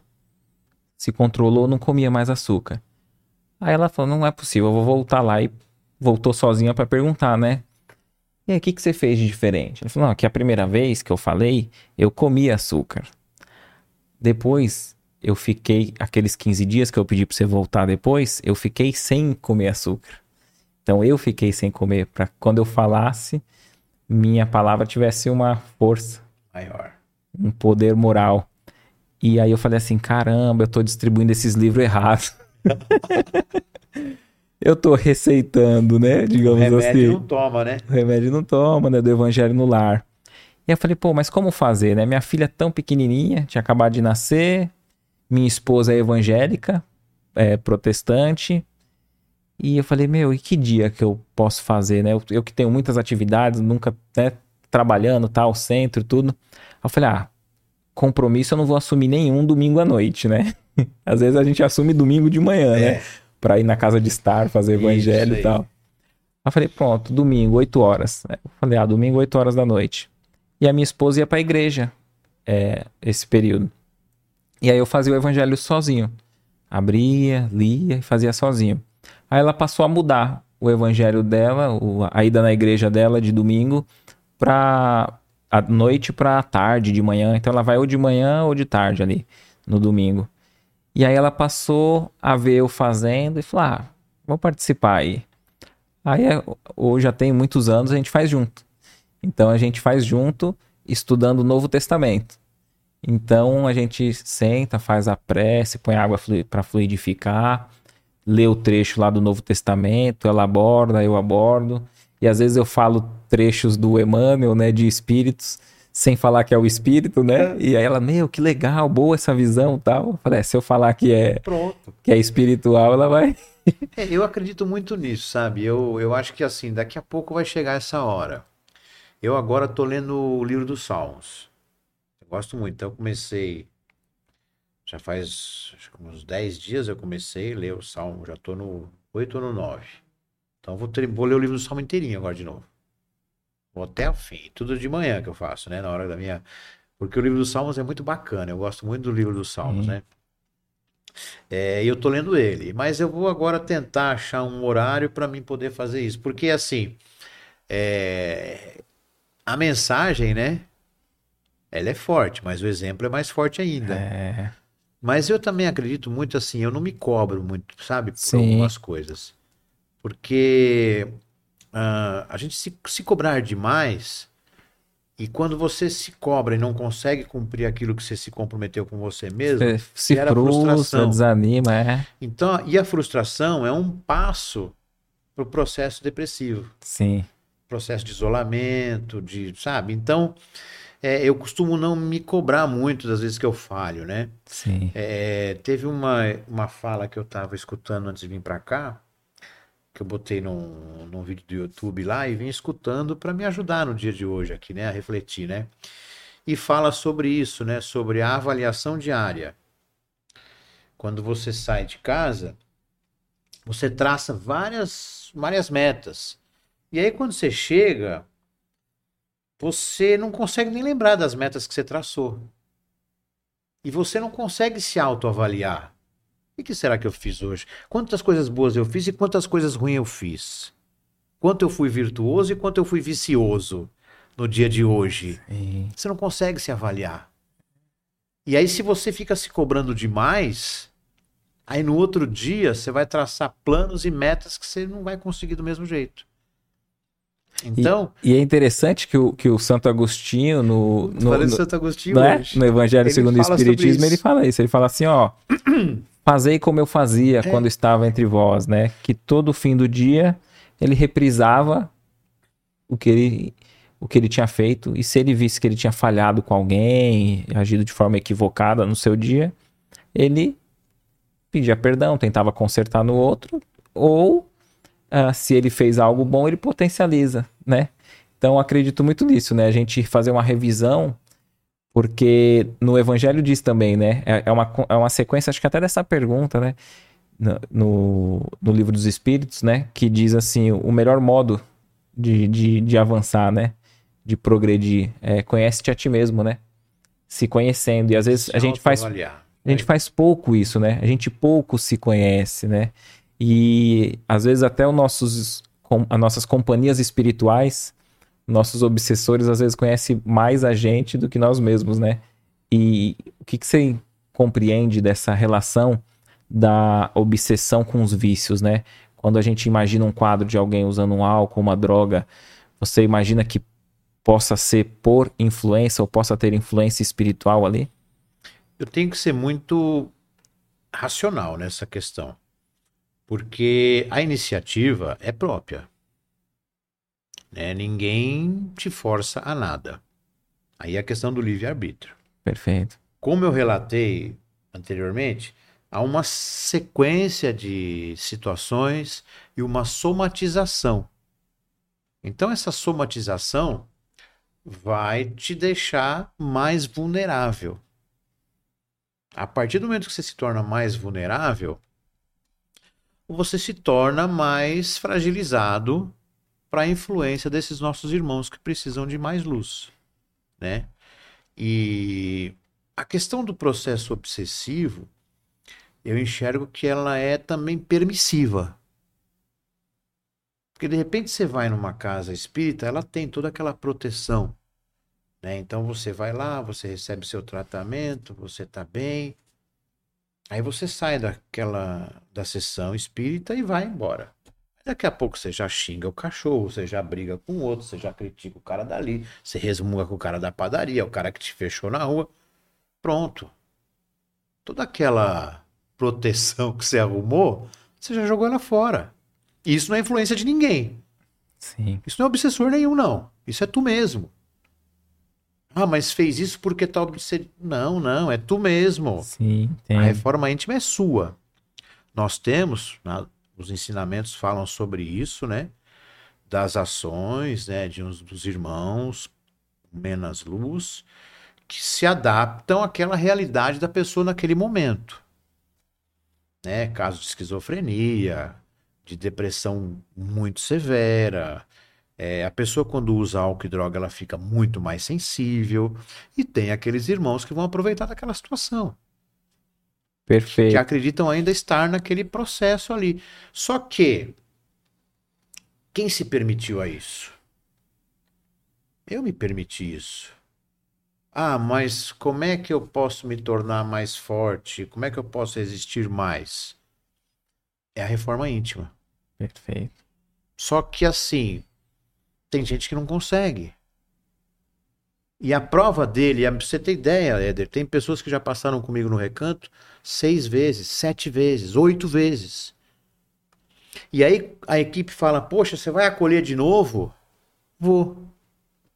Se ele veio até aqui, é porque ele sabe que aqui ele vai encontrar um lugar.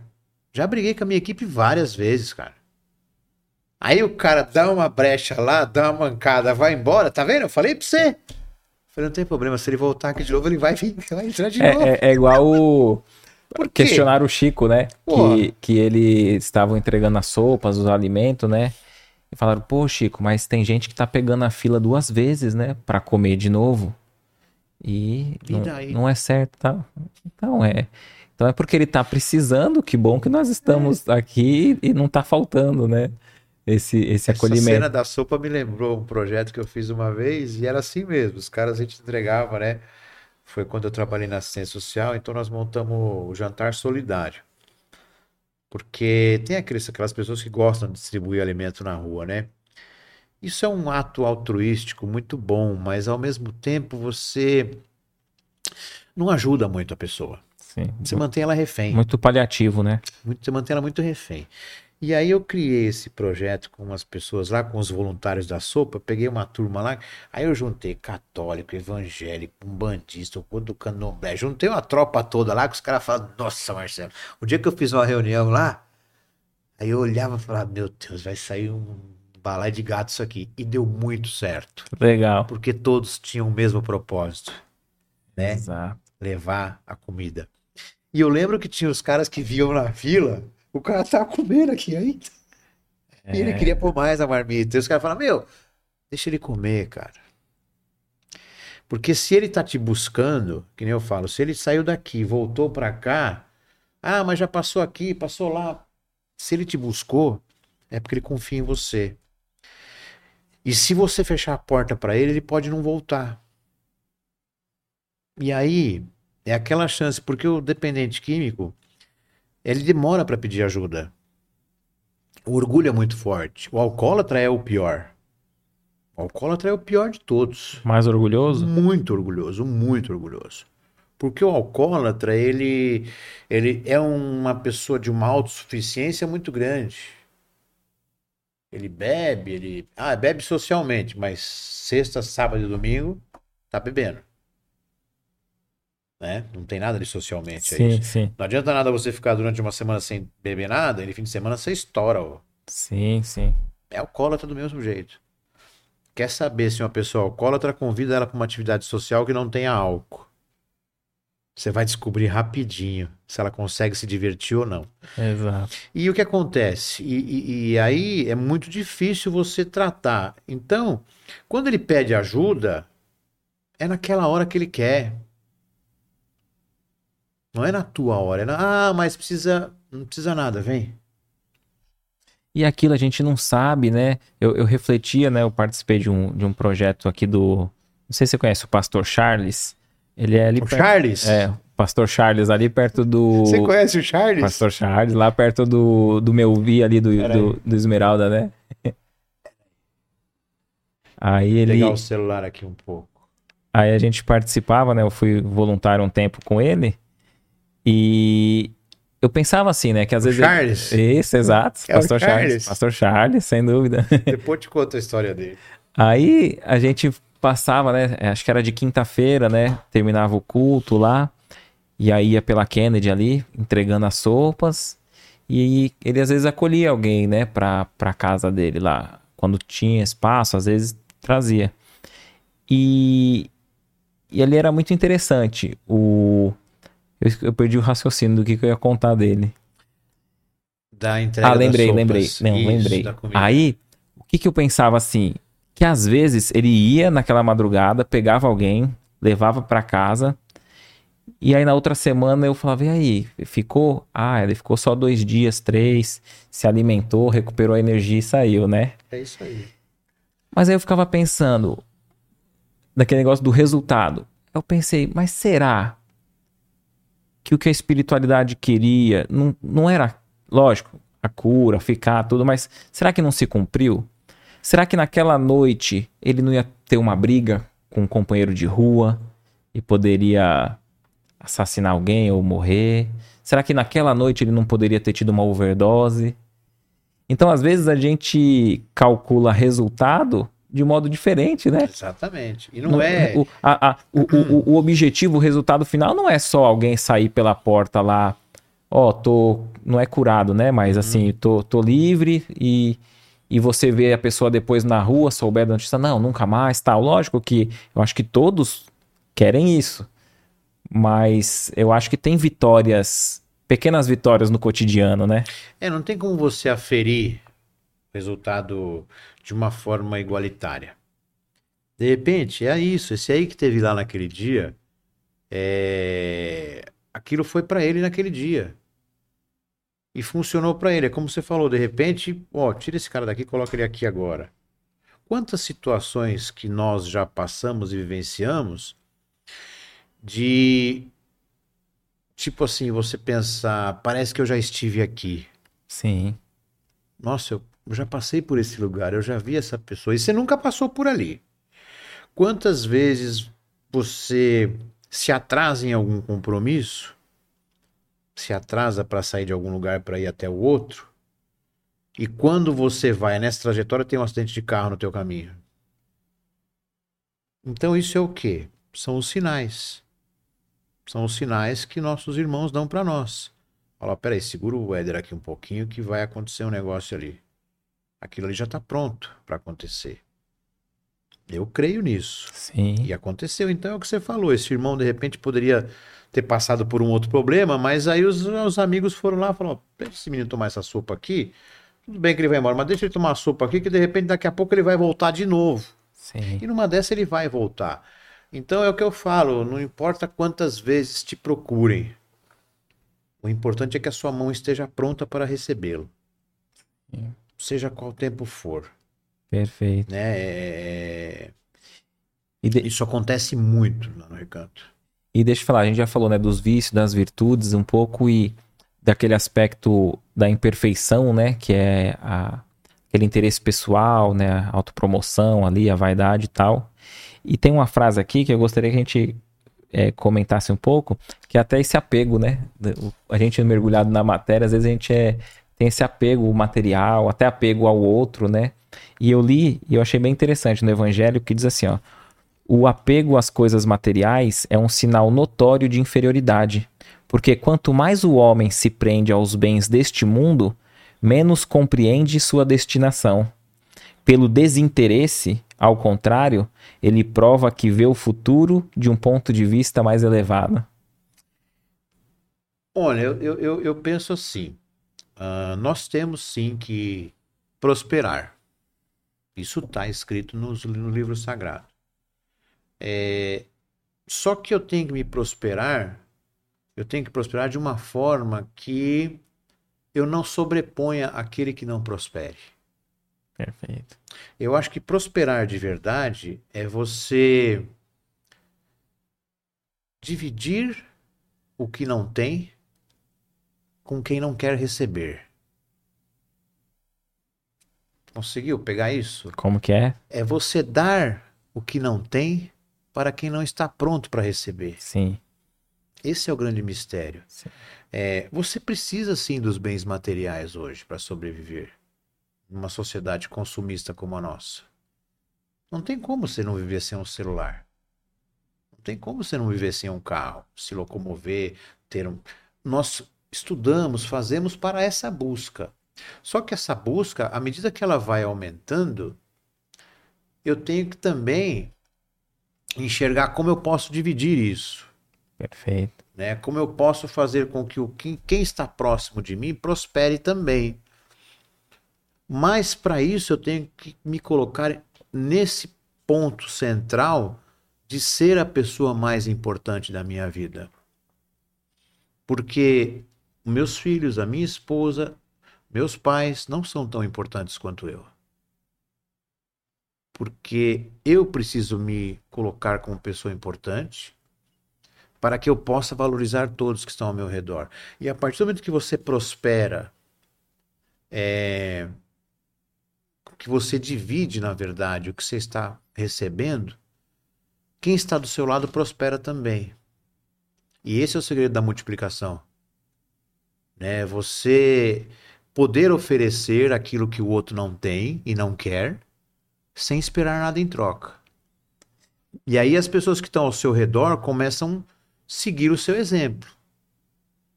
É mais ou menos como se andasse numa rua do lado da calçada, você está andando e aí aparece aquela, aquela vizinha que você encontra. Ela reclama da outra. Aí você encontra com a outra, reclama da outra. Até o fim da rua, você escutou umas oito pessoas reclamarem da vida, do mundo, de tudo. Que energia trouxe aquela pessoa para você? Uma energia pesada. É uma energia ruim. Pô, tirou teu bem-estar. Você saiu de casa bonito, perfumado, tal, e aquela calçada ali só Aí tem o outro lado da calçada. Aí você vai andar do outro lado da calçada. Nossa, Éder, como próximo. você tá. Não, ah, nossa, Éder, como você tá bonito hoje, que roupa bacana. Nossa, Éder, que legal, você participou de um novo curso. Sim. Você só recebe. Chega lá no fim da calçada, você tá, roxa, tô bem hoje. Verdade. Quem escolhe a calçada que pisa? O Éder.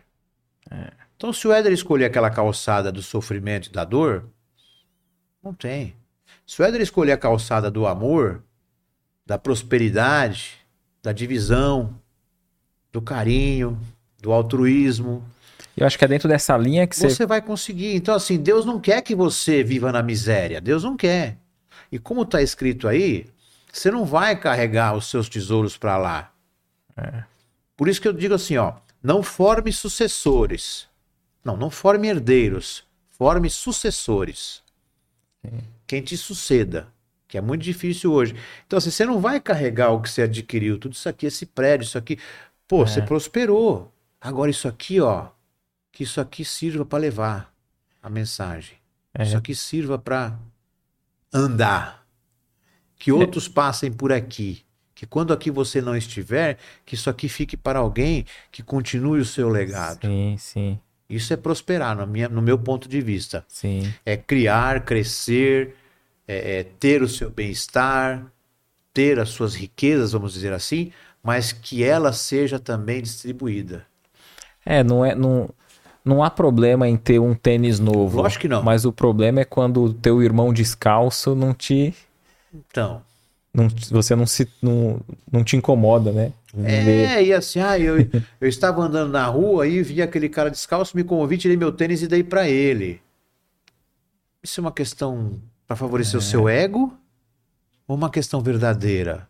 É. Porque se tu fez isso e contou pra alguém que fez, já era. Agora, se tu fez e ficou quietinho, beleza. Sim. Voltei pra casa descalço, porra, dei meu tênis. Dá pra dividir com a tua esposa, mas assim, ó, quietinho. Porque aí você faz por fazer. E ne- nessa linha de, de interesse, desinteresse, né? O que, que você pensa é, daqueles que. Porque tem gente que se esforça pra ser bom. E tem gente que é bom naturalmente. É, um tem mais mérito do que o outro?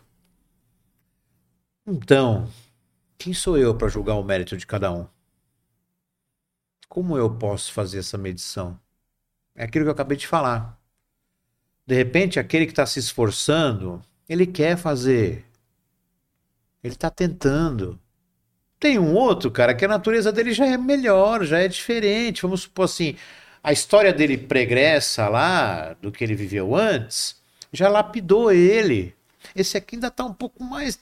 Né? Mas ele tá indo também. Então ele Os não, dois são bons. ele não teve privilégio de Deus, né? É porque o, o outro já passou por aquele caminho, talvez em outras existências, né? E, Também a- não sei. e aquele. Não, porque eu digo assim, é, É. O, o, o espírito, ele. Todos vêm simples e ignorante, né? Então eu imagino que aquele que é, já tem o bem de forma natural. É porque ele já se esforçou para desenvolver em outras existências, ele, ele continua na caminhada e, e faz com naturalidade, Se você né? olhar pelo processo evolutivo, é isso. A Sim. tendência é essa. É. Começamos engatinhando e hoje É. andamos em pé. Sim. Então o processo evolutivo é esse. Mas os méritos, no meu ponto de vista, são iguais. Sim. Os dois são iguais. E digo mais: esse aqui que está se esforçando ao máximo para fazer tem muito mais mérito do que esse. Porque só ele sabe o quanto tá duro para ele, cara. O quanto tá difícil para ele fazer aquilo contra a vontade dele. Ele deve ficar marrudo, ele deve ficar emburrado, ele deve brigar com o ego dele, ele deve batalhar. Enquanto esse aqui já tá bonitinho, já tá. Ah, entendeu? E Jesus quer esse cara aqui, ó, ele quer tudo torto, ele quer o cara torto. Ele fala isso, cara. Ele veio para esses caras. Ele veio para aqueles caras que estão tudo atrapalhado. Então, esse cara que saiu lá do meio do buraco e tá tentando fazer, não desmerecendo, claro, esse outro irmão, mas esse cara tá se esforçando muito, então ele também tem muito valor. É quando Jesus diz, né, que ele são o são não precisa de médico, né? Pô, Ele veio pros, pros enfermos, pros é o que eu falei para você. né? A gente busca normalmente, ah, você pode ver nas hospitais que tem capela. Quem está na capela rezando? Alguém que está com seu ente querido sofrendo. Então, quem busca, na verdade, Deus desesperadamente? As pessoas que saem em romarias, que fazem promessas. Por que, que fazem tudo isso? Quer negociar com Deus.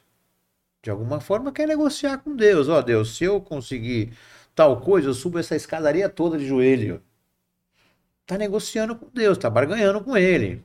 Sobe a escada de joelho e depois a gente vê o que acontece. Não barganhe com Deus. Não precisa negociar com Deus. Não negocie com a espiritualidade. Ela não espera isso de você, no meu ponto de vista, claro. Sim.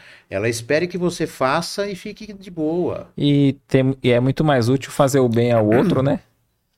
É muito mais útil a gente chegar em casa cansado por ter sido voluntário num, num projeto, num hospital, seja onde for, do que chegar cansado porque apenas se desgastou, né? Não criticando ninguém que Lógico. tem esse hábito, né? Mas se desgastou o corpo físico como uma penitência. Que a gente faça uma penitência do, do nosso orgulho, né? Em, em favor do, do outro, né? Olha, eu, eu tenho uma visão de Jesus, eu tenho uma visão da espiritualidade. Não tem penitência na minha visão. Não tem punição. É, não tem castigo. Não tem é, pecado. Tudo faz parte do processo de evolução. Nós crescemos assim, não sei se você, mas nós crescemos com uma visão de um Deus muito punitivo, de um Deus muito malvado. Não faz isso que Deus castiga. Olha, isso que aconteceu é castigo de Deus. Então, essa visão de Deus, ela ficou distorcida por um tempo. Teve até uns momentos que eu falei, pô, esse Deus é muito malvado. Tudo que eu faço dá errado, tudo ele briga comigo. Então, e Deus não é isso. A espiritualidade não é isso. Ela te permite o erro, te permite o acerto, te permite o livre-arbítrio. Então a questão do pecado, é... eu não vejo pecado. É ação e reação, né? Ação e reação. E assim, quem sou eu para julgar o outro pelo erro que ele cometeu? Pelo pecado, vamos é, dizer assim. Sim. Pô, cara, Jesus ensinou isso, meu. Atira a pedra lá, quem não fez nada. Aí os caras já tudo, opa, Perfeito. Joga a pedra fora, porque aqui tá ruim o negócio pra mim. Não, e é interessante que nessa daí, quem, quem não tem pecado atira a primeira Pô. pedra. E o evangelho diz que foram saindo aos poucos dos mais velhos aos mais novos. É. Quer dizer, então, que, quanto mais a gente vive, a gente mais erra, né? Mais pecado tem, mais problema tem. Então é assim. É, ah, ah, mas agora eu estou fazendo tal coisa, estou estudando, estou me tornando melhor. Ó, oh, como eu estou ficando puro. Imagina. Perfeito. Ontem eu até falava no estudo que encerrou o nosso do Evangelho lá da turma do, da outra casa que eu frequento também. Você sabe que os seus livros me ajudaram a conhecer as casas de Peruíbe, né? Ó, oh, que legal. É, eu conheci quatro casas. Uma já frequentava, conheci mais quatro casas em Peruíbe. Que legal. Entregando os livros aí. Então foi bem legal isso Não, aí. Precisa demais, aí você já, você já sai com os livros, mais é, livros agora. Vamos levar pra turma, né? E aí ontem eu falava so, sobre isso, né? Uh, quando nós não conhecemos nenhum tipo de, de religião, de doutrina, de ensinamento, vamos dizer assim, nós erramos pela ingenuidade. Fazemos, vamos lá, pecamos, né? Erramos pela ingenuidade. A partir do momento que você conhece, que você estuda, que você lê os ensinamentos, por exemplo, os ensinamentos de Kardec é, é coisa de 150 anos atrás. E como está atual isso? Como está atual? Então, a partir do momento que você conhece isso, se você comete um erro em cima disso, opa. Sim. Ah, mas foi porque eu tive uma. Não, não, não, não. Volta para a terra. Eu tenho que cada vez menos colocar a culpa dos meus erros em outras situações. Pessoas, lugares e fatos. Não posso usar esse subterfúgio para justificar as minhas falhas. É, terceirizando responsabilidades, né? Exatamente. né? Terceirizar meu BO. É... BO é meu, o problema é meu. Então você vai conhecendo o que nós estamos falando aqui agora, é, vários ensinamentos nós vamos buscando juntos. O mínimo que eu tenho que fazer é não comer o açúcar. Sim, isso. Que você falou do açúcar. É. Porque para mim falar para o outro que o açúcar faz mal, eu preciso saber da ausência do açúcar. Você sabe que quando eu, eu parei de fumar cigarro fazem 24 anos. E quando eu ia fazer palestra nas escolas, falar com a juventude, com a molecadinha, eu tirava o maço de cigarro do bolso, que eu fumava na época, e colocava no porta-luva do carro. Aí um belo dia, Éder, eu esqueci. E eu tô lá, né, falando, pá, com a molecada, disso, da droga, dos vícios. Daqui a pouco me sai um desse tamanho aqui assim. Ô tio, mas o cigarro não é droga. Primeiro que já me chamou de tio, né, cara? Já não gostei. Isso há 24 anos atrás. Estou com 59 agora, tava com 45. O cigarro não é droga? Falei, claro. 35, né? Hã? 35, né? Não, é 35, 35, é verdade. 59 e 35. Claro, claro que é uma droga, faz muito mal. Eu não tinha me ligado, Éder, que estava no bolso. eu nunca esqueço, outubro de 1999. Aí, mas esse aí no seu bolso? E eu. Só, aí você falou, foi só pra mostrar. Minha vontade, cara, era pegar aquele moleque, cara, e socar ele assim na terra, sabe? Afundar ele, que nem aqueles desenhos animados? Ali, tuc, ali tuc, ele tuc, te, te, te, desmascarou, né? Me derrubou, velho. Me derrubou, me desmascarou. Ele fez tudo comigo. Ele me deu um nocaute. O moleque foi o Mike, o Mike Tyson, vamos dizer assim. Tomei uma no estômago. E eu saí daquela escola com uma reflexão, com um pensamento. Ou eu paro de fumar, ou eu paro de fazer esse trabalho que eu adoro quer falar é. com a juventude. Eu, eu, adoro falar, cara, em público. Eu gosto muito disso, eu gosto muito. Eu adoro. É, é, e não é vaidade, não, cara. Eu gosto mesmo, me faz bem, eu me sinto bem. Eu preciso Sim. dividir o que eu, que eu- o que eu adquiri ao longo dos Sim, anos. Eu sim. preciso soltar isso pra fora. É. E aí eu falei, ou eu paro de fumar, ou eu paro de fazer esse trabalho. E fui mentalizando isso. 2000 não vou fumar, 2000 não vou fumar, 2000 não vou fumar, 2000 não vou fumar. E também tinha uma outra situação que eu tava morando num lugar ainda de aluguel e o dinheiro do cigarro ele fazia falta no meu orçamento. É, Era um dinheirinho que eu morava sozinho ainda, era um dinheirinho que me apertava ali. Então eu falei, pô, não vou deixar de fazer palestra, tá faltando dinheirinho pra pagar meu aluguel. Ah, cigarro, não vou brigar com. Aí foi. Virou o ano. Aí, três maços de cigarro, três cigarros no maço. Aí, da meia-noite até as três da manhã, quando foi três horas, eu dei um trago. Mas dei um trago com raiva. Falei, não, não vou perder pra esse cigarro, não vou perder pra esse cigarro. Aí foi. Aí fui até às 11 horas da noite. 18 horas sem fumar. Já tava aqui, né? Só quem sim, fuma sabe do que eu tô falando. sim. A abstinência da nicotina, ela chega a ser semelhante à abstinência da heroína. De tão forte que ela é. É, né? Muito forte a abstinência da heroína. E quando eu fumei esse outro cigarro às 11 da noite, me deu tontura. Falei, opa. É agora, toma. É, Então eu parei. Eu sofri, tipo, 15 dias forte e uns 40 dias devagar. Aí acabou. é, Foi amenizando, foi amenizando, foi amenizando. Então, por quê? É a história do açúcar.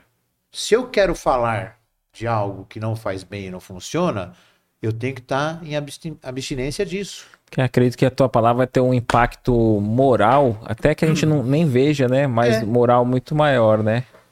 O Então, a questão do cigarro foi isso. Então, Sim. assim, parei de fumar por necessidade e por querer continuar nesse projeto. É, e se fosse alguém impondo, não ia ter o efeito, Não ia né? ter. Tem o querer, né? Então eu, eu, eu nunca mais vou ver aquele moleque. Que nem é o cara que você entregou o evangelho pro tiozinho lá. É. Você não sabe. Mas o moleque fez eu parar de fumar. Então hoje você não bateria mais na cabeça dele igual um Não, desenho. pô, deve Daria tá um abraço, com né? 20, É, deve estar grandão já falar, puta, cara, graças a você eu parei de fumar. Vai saber onde tá esse garoto aí Que hoje. legal. Ô Marcelo, deixa eu te perguntar. Tem alguma, algum ponto dentro do tema que a gente acabou não abordando que você queira falar? Ou a gente já pode ver algumas perguntas aqui do público? Ó, Éder, eu vou te ser sincero, eu escrevi várias coisas aqui, mas é como eu te falei, é, o que aconteceu, aconteceu. Perfeito. E eu acho que é assim que tem que acontecer. Excelente, Né? excelente. Muito bom. E tá muito bom o bate-papo. Ó, desde já a gente agradece vocês que têm comentado, participado aqui conosco. É, vamos ver aqui algumas perguntas do público, né? Aliás, nem sei quanto tempo nós estamos aí. Ó, voa, né? Ó, 15 para as 9 já. O quê? 15 para as 9. Já estamos quase duas horas falando? É, uma hora e 45 já. Você é louco, você nem falou nada. Ô, DJ, ajuda nós aí, DJ. Então traz mais uma pra mim, ó. É. Ó, Uma hora e quarenta já? isso, isso. É, vamos já, já finalizar, né? Eu Aí a gente que já. tava com uma hora só. É, tempo voa, né? Ó, vamos ver aqui, ó, brevemente, pra gente responder umas três perguntas, aí a gente já finaliza, ó. É, Lu... Se quiser estender um pouquinho pra atender todo mundo, fica tranquilo. Não, tá de boa. Tá de boa aqui também, tranquilo. Ó, a Luísa diz assim, ó.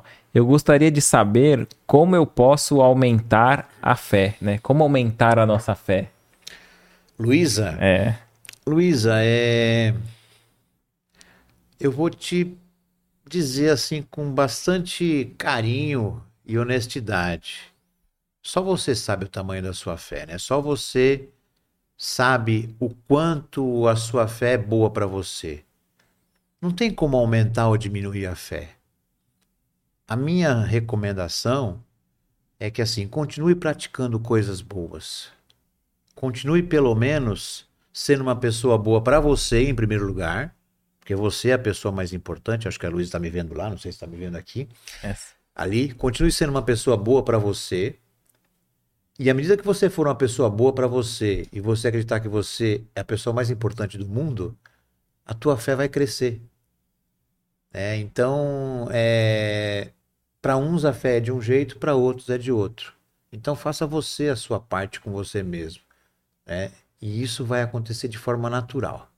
Perfeito, excelente. É, a gente vai vendo aqui mais algumas, alguns comentários, a participação. É, a Célia pergunta assim, ó, é possível uma operação espiritual sem a gente saber? Acredito que a pessoa participar, né, ser instrumento ali, receber uma, uma operação espiritual sem ter o consentimento? Então, Célia, né? É. Célia, eu acredito muito naquilo que você pensa e naquilo que você quer. Aquilo que você busca, né? A nossa espiritualidade amiga, ela sabe realmente o que nós precisamos. Nós apenas somos ferramentas de ação. Né? Quando nós vamos nos locais fazer nosso trabalho, não somos nós que estamos fazendo nada ali. Nós estamos apenas servindo de passagem, né? Para que a espiritualidade trabalhe. O Chico falava muito sobre isso. Ele era um carteiro, né? Ele Sim. só entregava cartas. Ele era tipo o, o, o, o pombo correio, né? Então, é... acontece sim. Pode acontecer de você estar tá de um determinado momento e, e os seus guias, os seus mentores espirituais, saberem que você precisa de uma ação, de uma intervenção e realizarem ela, sem que você mesmo saiba. Quantas vezes acordamos no meio da noite com uma sensação de que algo aconteceu diferente, com uma sensação que falta alguma coisa? Quantas vezes andamos em nossa casa e não sentimos aquele cheiro daquele ambiente da sala de cirurgia, da sala de sutura, que é o cheiro do éter, é o cheiro da benzina. Você já teve isso? Sim. De sentir algumas, alguns aromas e não tem nada acontecendo ali? Quantas vezes sentimos cheiros de incenso em nossa casa? Sim. E nem incenso eu acendi. Então é nessa hora que nossos amigos estão ali trabalhando com a gente. Perfeito. Eu me recordei de uma, de uma passagem que o André Luiz vai cuidar de uma moça e ele, ela tá passando muito mal. Então ele, ele induz ela ao sono. E aí quando ela dorme, eles pegam o perispírito, o corpo espiritual lá, afasta do, do corpo e eles cuidam, tratam do perispírito. E aí o mentor, o instrutor ali explica para André Luiz que ali o, o perispírito é em conexão com o corpo, né? Ele, o perispírito tem ação no corpo e o corpo no perispírito. Então, naquele caso, eles curando ali, tratando dela no corpo espiritual, quando ela voltasse no sono, né, que você disse, no sonho, no desdobramento, desdobramento voltasse para o corpo, o perispírito ia agir no corpo material, no corpo físico. Então eu imagino que às vezes essas cirurgias espirituais nada mais é do que a tá atingindo naquilo que a gente não vê, né, que é o corpo espiritual. Então a gente pode, acredito, né, pedir, orar e receber esse amparo, esse auxílio em, em outros momentos, né? Agora, é lógico que quando a gente é, se movimenta, busca, vai numa casa espírita, é, a gente está ali mostrando aquele primeiro passo, né? Que é o nosso querer. Eu, eu, eu, me chama a atenção nas curas de Jesus, né? Vinha um cego para Jesus e Jesus perguntava: O que quer que eu faça? Quer dizer, já não estava claro? Um cego que era, era enxergar, enxergar é. para um aleijado que era andar. Mas eu acredito que Jesus, ali na perspicácia dele, ali, né? Ele queria que primeiro a pessoa fizesse esse movimento de, de relatar, de ir em busca, né? Porque a cura, primeiro movimento é da pessoa querer curar, né? Eu, eu creio que assim, o desejo tem que estar em primeiro lugar. É. Se realmente é, é você está pronto para receber aquilo. Porque pedir é uma coisa muito, às vezes, simples, né?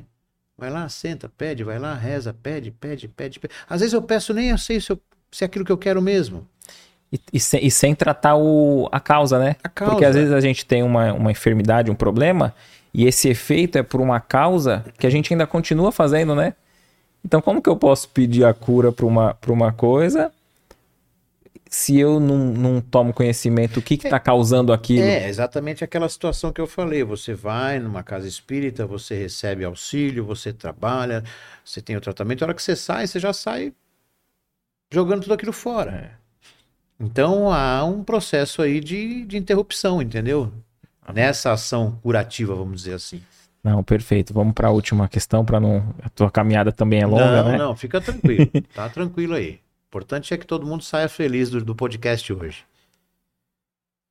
Meu tempo é o tempo tranquilo. Não, perfeito. A gente vai fazer a nossa última pergunta aqui, ó.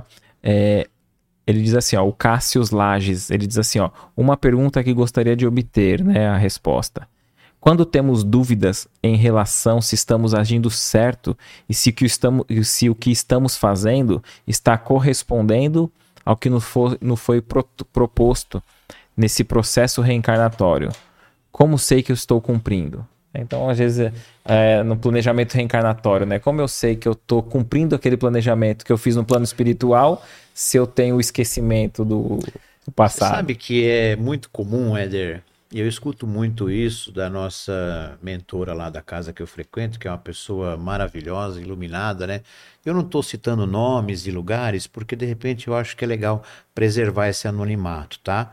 uhum. porque eu não posso falar em nome do local, nada disso. Sim. Então, eu acho legal a gente ter esse anonimato, que é em relação também ao respeito a essas pessoas que lá estão. Tá. Né? Eu acho, eu acho bacana isso, né? De você, é, é o que eu digo, aquele lugar para mim é abençoado. Eu amo aquele lugar, eu adoro estar lá. É, mas eu também tenho que preservar e respeitar as pessoas que estão lá. E a mentora de lá, ela tem umas falas assim, umas, umas sacadas que eu pego, sabe? muito relacionado a isso. A gente tem uma tendência, por ser praticante da doutrina, de ficar querendo buscar o que foi, o que aconteceu, como foi, o que era. E isso atrapalha muito, cara. Ou o que vai ser? Eu preciso de, um, de, um, de uma visão aqui que desça aqui, me psicografe alguma coisa. Mas isso, será que é carga lá do meu passado? Eu preciso parar com isso. Eu preciso viver só por hoje. Eu preciso viver hoje. Né? Então, em relação a essa pergunta, é, faça o seu melhor hoje. Não se preocupe com o que aconteceu lá atrás, não se preocupe com o que teve na sua outra vida. Nós não estamos aqui para isso. Nós estamos aqui para viver essa vida. Essa vida que eu tenho hoje é a mais importante. Nesse momento, para mim, tá? E para mim enxergar se eu estou fazendo certo ou errado em relação ao outro ou às situações, é só eu virar a moeda do outro lado. Será que isso que eu pratiquei, eu gostaria que praticassem comigo?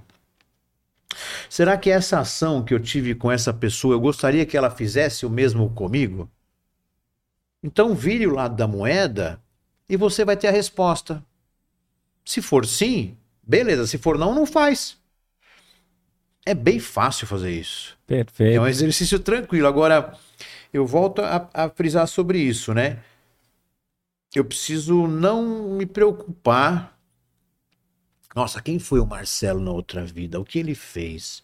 Será que isso que aconteceu tudo com o Mar... Pô, vou ficar, vou, vou, vou pirar, velho. Eu vou pirar, eu vou, sabe? Eu não preciso disso. E eu acho que a espiritualidade nem quer isso. No meu ponto de vista. Tudo aqui é meu ponto de vista, tá, pessoal?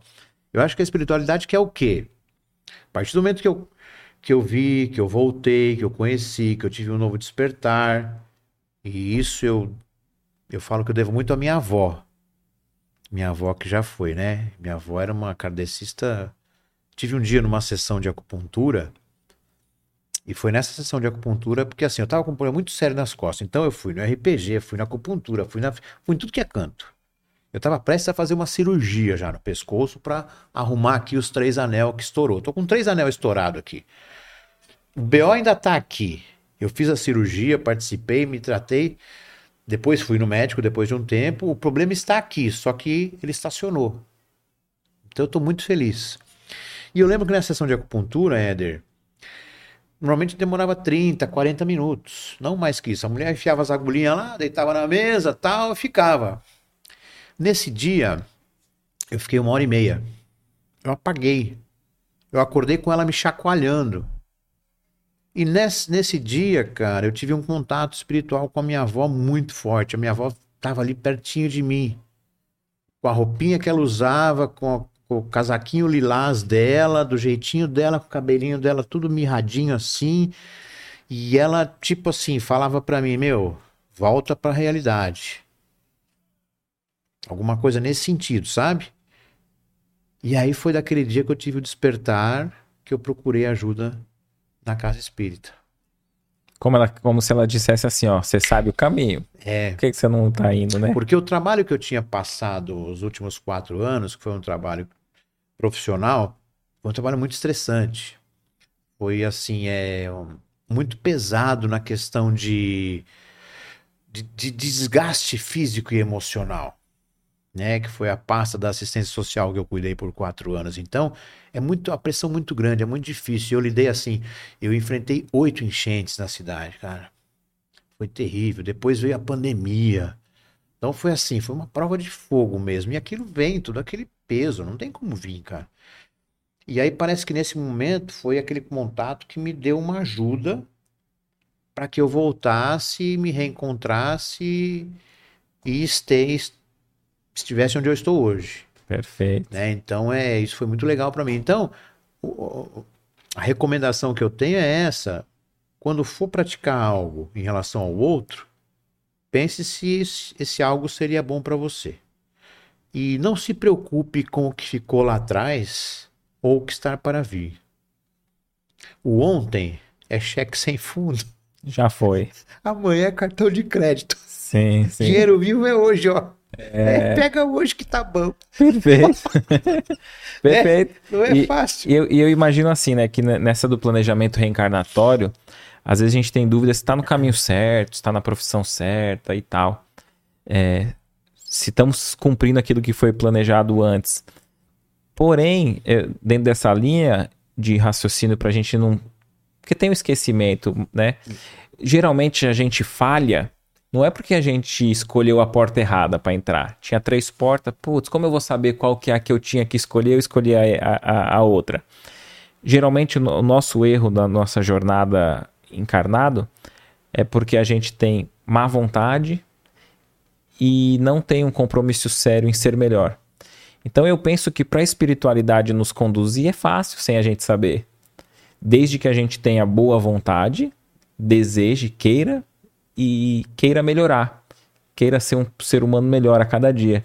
Porque aí a, a, a porta que a gente tem que escolher dá certo. As coisas dão certo. Não Ela tem, vem naturalmente. Não tem projeto, tem coisa que você vai e.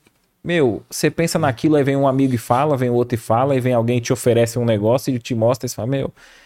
Então, se eu tinha alguma dúvida, é por aqui que eu tenho que seguir. Mas a gente tem que ter um primeiro impulso, né? Agora, aquilo que a gente acha que é o certo e vai tentando, vai tentando, a gente vê que não é por ali, ou a gente não tem esse compromisso, esse esforço, a própria espiritualidade não está agindo, né? Quando é um projeto, um plano que está dentro da nossa linha, eu acho que ele flui naturalmente, desde que a gente tenha um empenho, né? Então, a gente não vai falhar na nossa encarnação se a gente tiver boa vontade para com o próximo e boa vontade para conosco mesmo em si melhorar. Então, acho que. É, é, qual é o tamanho do seu fardo, né? Qual é o tamanho da sua cruz? Ela é só sua. Você sabe que haviam várias pessoas numa jornada e cada uma com a sua cruz nas costas. E elas estavam andando, andando, caminhando nessa jornada, e às vezes a cruz se pesava, um caía, o outro ajudava, e tinha um lá caminhando, que a cada, a cada situação de dificuldade que passava, cortava um pedaço da cruz. Dá uma cortadinha aqui, uma serradinha ali. Ficar mais leve. Para ficar mais leve. Todos caminhando, todos caminhando. E chegou uma hora que essa cruz aqui já estava aqui no ombro do cara, levinha, tranquilo. No final da jornada, todos se encontraram diante de um precipício, diante de um grande vale profundo.